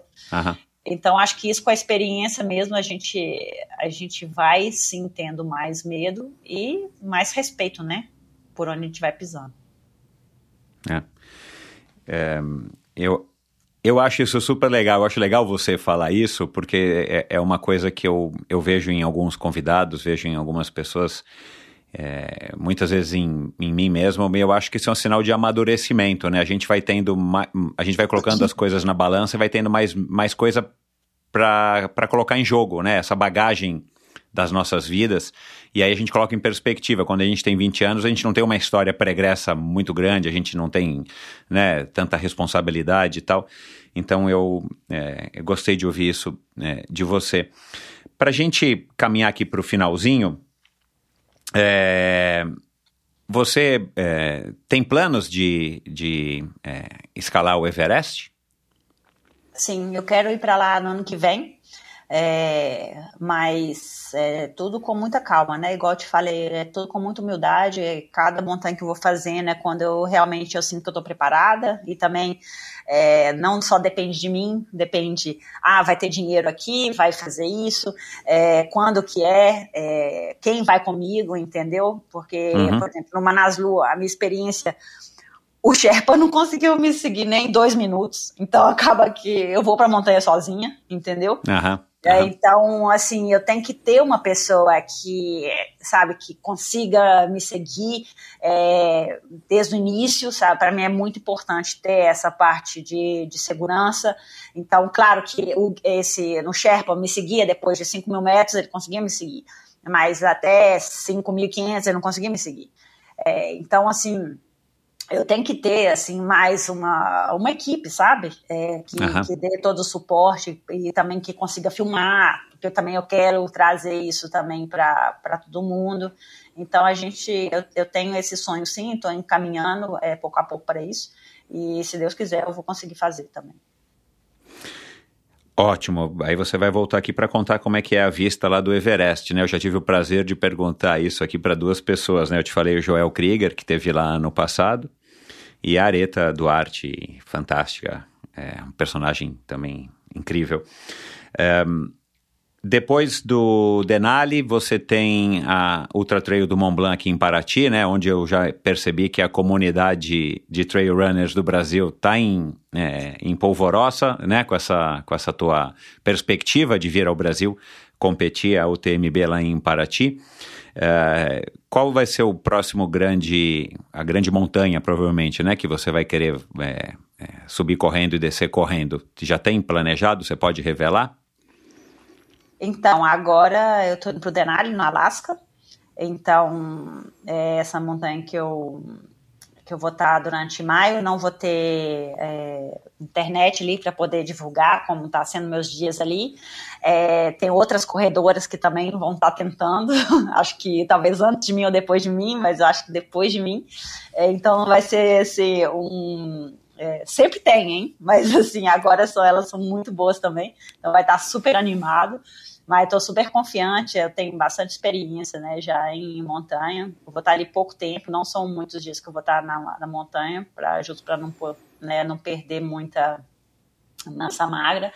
É, porque as né, montanhas é, são bem difíceis, é muito, muito frio ali.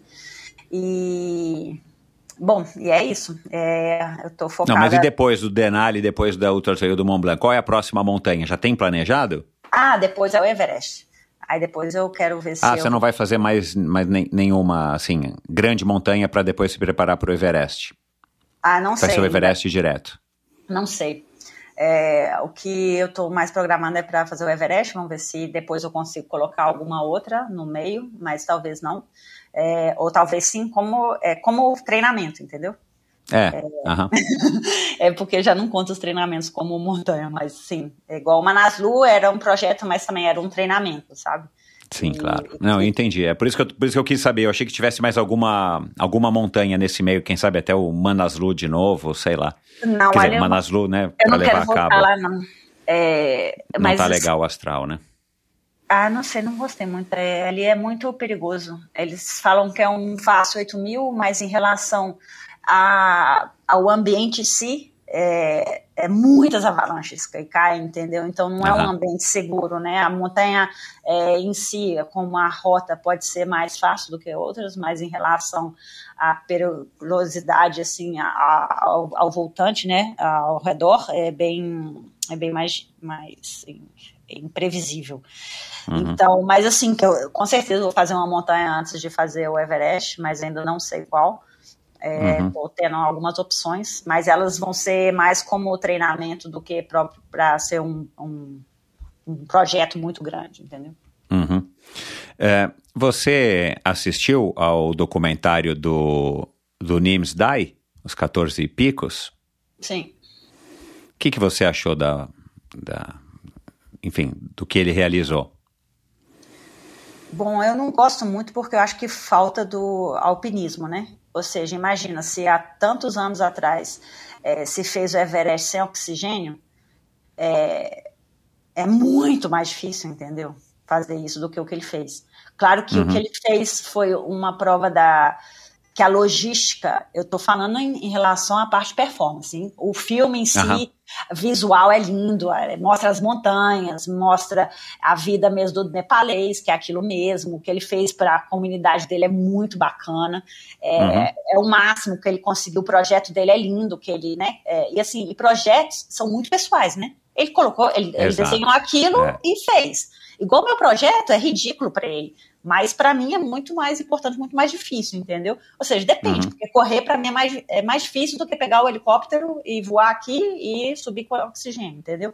Uhum. Então, pro esporte alpinismo, é, o que ele fez não eles não aceitam, né? Porque no alpinismo você tem que subir sem fixed line e você tem que fazer sem oxigênio. Então, isso é o mais bonito, mais difícil do, do alpinismo, entendeu? Uhum. Então, em relação ao alpinismo, o que ele fez foi regredir não, e colocar uma coisa mais comercial do que o próprio alpinismo em si, sabe? Uhum. Então, em relação a isso, eu não achei legal, não. Tá.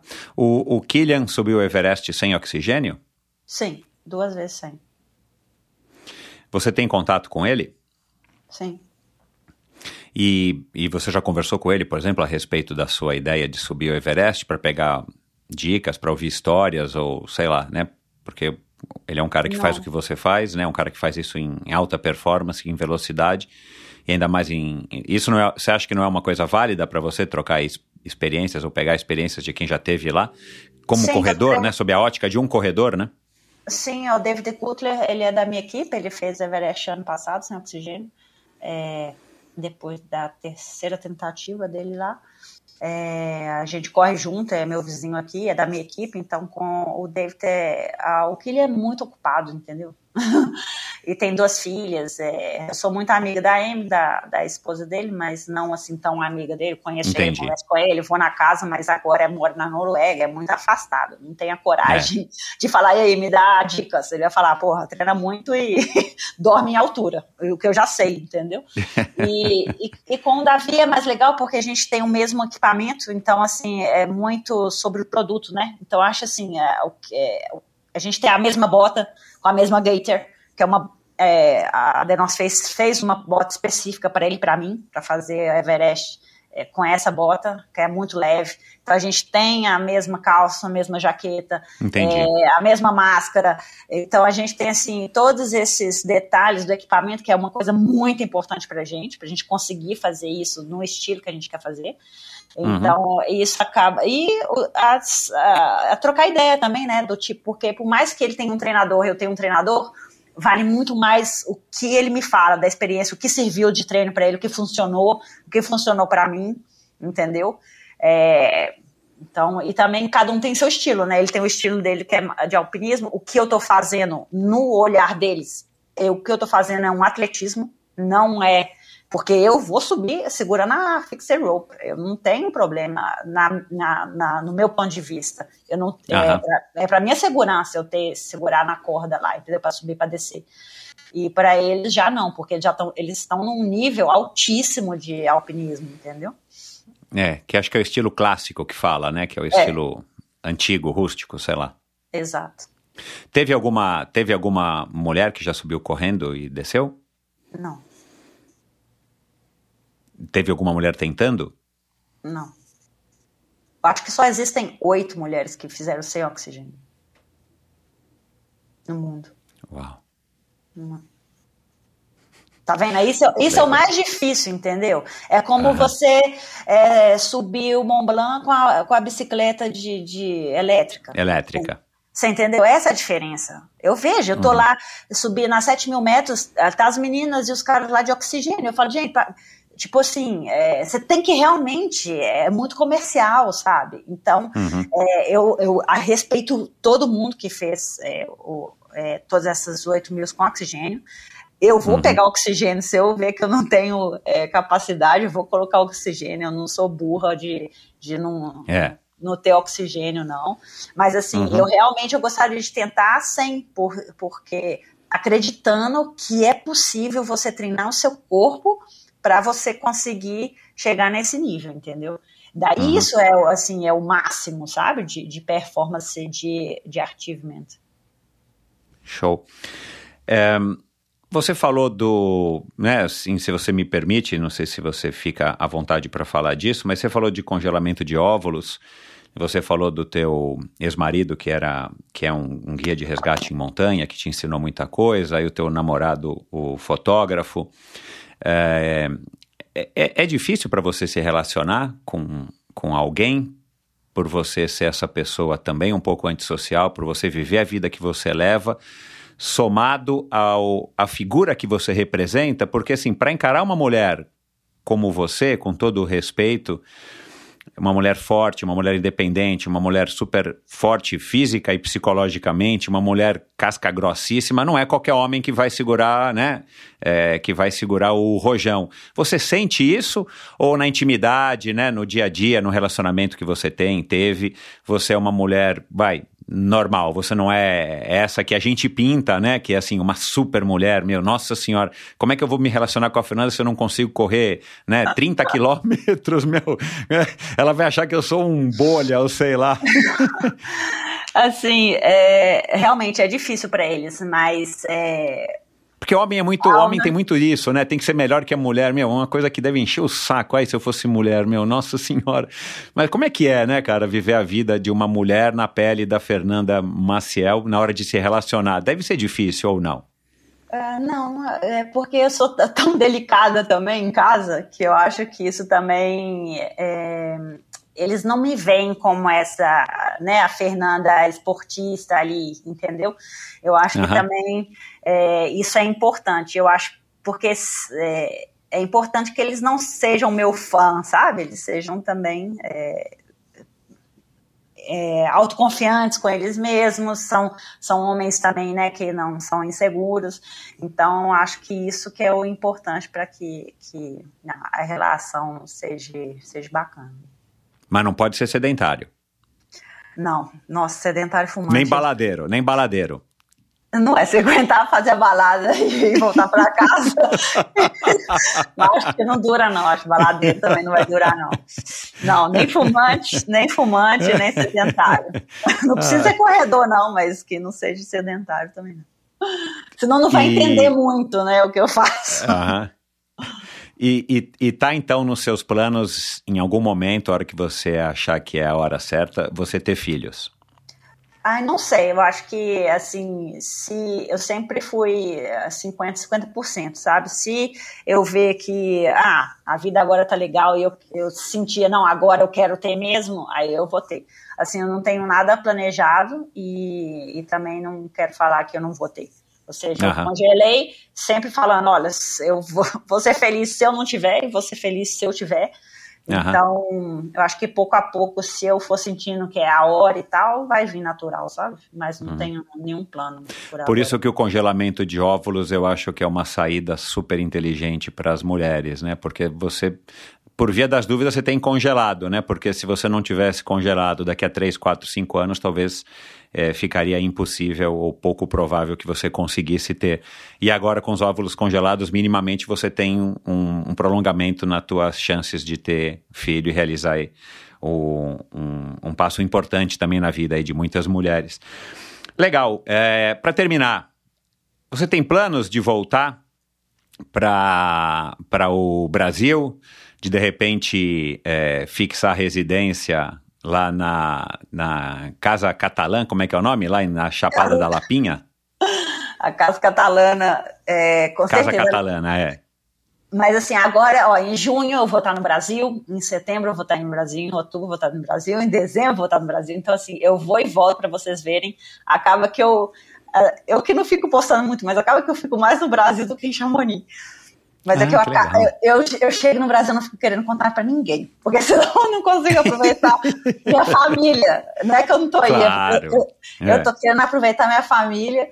E, mas sim, eu amo a Casa Catalana. É, a, a, minha casa fica na Lapinha, que é do lado da Serra do Cipó. Então eu amo treinar na Serra do Cipó, nadar no rio ali, subir as montanhas, remar é, pedalar, escalar. Eu adoro fazer tudo isso aí em Minas Gerais. Nossas montanhas ali são maravilhosas.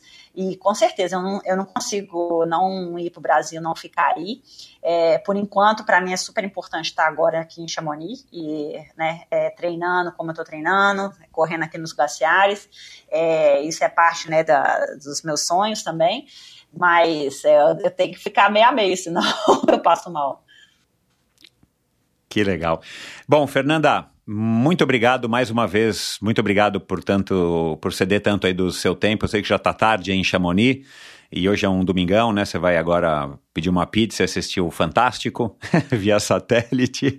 É, muito obrigado, parabéns de novo. Olha, você está é, é, tá num caminho que eu posso dizer que a gente, como brasileiro, eu, como um fã de atletas de esporte, de mulheres, é, você realmente é uma mulher que, que, que, que, que inspira, pode ter certeza disso. Parabéns e que você tenha muito sucesso agora no Denali. Essa altura do campeonato, provavelmente você já já subiu e já desceu, a gente que não sabe ainda, né? Você disse que vai divulgar isso aos poucos, depois que você voltar para Chamonix. Então, esse episódio está indo ao ar agora no, no mês de, de maio. Então, é, boa sorte lá. É, a gente aguarda as novidades. Continue sim escrevendo o seu livro no ritmo que você quiser, porque tenho certeza que vai ser um best-seller para quem curte histórias inspiradoras de mulheres como você. E seja feliz que você consiga realizar os seus sonhos e voltando do Everest, a gente marca mais uma e depois a gente marca a próxima hora que você é, chegar na França depois de ter nadado o Canal da Mancha. Sei lá em que ano. Com certeza. Depois você me falou dessa, dessa, dessa mulher de 93 anos e eu fiquei instigada. Vou começar 98, a dona 98. Nora Ronai vai ouvir o episódio. E depois do Joel, né, que está aqui atrás num livro, que, né, que esse ano é, é, é, vai nadar o Canal da Mancha e ano passado teve no topo do Everest e começou com 50 anos. Então, nós somos jovens, eu sou um pouco menos jovem do que você, mas nós somos jovens e a gente pode realizar muitas coisas ainda, viu, Fernanda? Ô, Michel, eu tenho certeza que a gente, a gente vai fazer ainda muito podcast. Porque ah, eu, vou, eu, vou ser, eu vou ser dessa turma, então ainda tem muito podcast ainda para rolar. Ótimo, imaginou? Com certeza. o pessoal aqui torce por mim, manda energia positiva, porque quando vocês estão aqui é, escutando isso, eu tô lá treinando e subindo, descendo montanha, é, que é o Denali, que é uma montanha de 6.300 metros, com ventos cabulosos, com assim, é muito, assim, só de eu pensar, eu já começo a ficar aqui com a mão suada.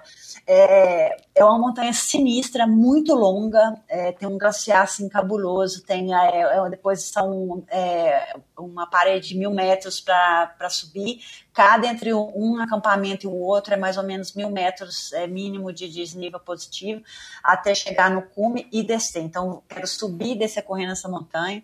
É, deve ser mais ou menos umas 18 horas correndo, então é muito longo. Uau. Né? Tem que começar à noite, provavelmente vou terminar à noite. É, então pensam em mim, rezam aí por mim que vai dar tudo certo e fé em Deus que depois eu vou vir aqui para contar. Ótimo, pode ter certeza. E é isso. Muito obrigado pela sua audiência. Espero que você tenha curtido tanto quanto eu esse segundo episódio, a segunda participação dessa mulher incrível, desse ser humano fantástico que é a Fernanda Maciel. Dê um alô para ela dizendo, é, mandando uma palavra de, de sorte, de, de boa sorte. Ela que está agora exatamente no Denali, no Alasca, tentando fazer aí uma subida e descida correndo da maneira mais rápida possível e quem sabe estabelecendo aí um, um recorde. É, digam para ela né, o que, que vocês acharam, façam suas perguntas, enfim. Ela é super bacana, ela trabalha super bem no, nas redes sociais, é uma mulher super acessível e, como ela disse agora no finalzinho da conversa, ela torce, quer muito sim que ah, eu, você e todo mundo torça por ela, mande energias positivas para que ela consiga também realizar, com o nosso apoio, o nosso empurrão, as suas aventuras. Ela que, é, né, como disse aqui agora, é, eu já suspeitava disso, pretende escalar o Everest no ano que vem. E, e, é uma mulher incrível, cara. Eu tô, assim, cada vez que eu leio, que eu pesquiso, que eu ouço mais sobre a Fernanda, é, eu quero trazer pessoas assim para o Endorfina e quero compartilhar com vocês. Afinal de contas, né, é, é, esse é o meu propósito aqui. A gente falou de algumas pessoas que já passaram pelo Endorfina. É, já vou lembrar aqui de novo vocês: o episódio 129 foi o episódio com a Fernanda Maciel a primeira vez. É, Letícia Saltori, a Camila Nicolau, a Manu Vila Seca, claro, a Karina Oliani teve aqui esse ano, é, Cícero Barreto, que conhece e, e, corre a UTMB, conhece a Fernanda e corre a UTMB já faz aí alguns anos. Um, já falei a Letícia Saltori, a Rosália Camargo, que é uma super corredora, também mora no Rio de Janeiro, uma super corredora de montanha, com uma rotina super legal e durante a pandemia ela conseguiu correr aí 160 quilômetros na esteira de casa para provar que era possível e fazer o lançamento do seu livro. Cara, aqui no Endorfina é assim, você encontra pessoas que inspiram, pessoas que, num primeiro momento, talvez nos assustem é, com seus feitos, com as suas façanhas, com seus tempos, com as distâncias que correm, nadam, pedalam, escalam, mas a verdade é que são pessoas comuns com as dificuldades, com os, os méritos, é, com as turbulências, com, enfim, com os altos e os baixos que a, a vida nos apresenta mas elas conseguem é, de alguma maneira ir além, elas conseguem de alguma maneira realizar os seus objetivos. E é isso que eu procuro trazer através desse meu projeto que agora está caminhando aqui bem próximo do sexto aniversário. Então, muito obrigado pela sua audiência.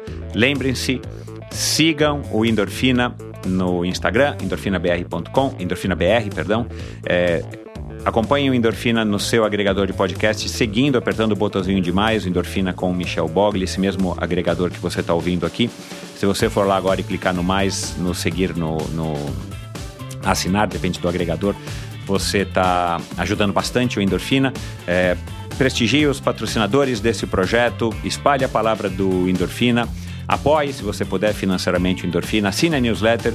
São várias. Eu sei que são vários pedidos, pessoal, mas é, é, são todos muito importantes para que eu possa fazer esse projeto durar anos e anos e anos. E como eu falei aqui, já estou na, na, iminência de completar o sexto aniversário.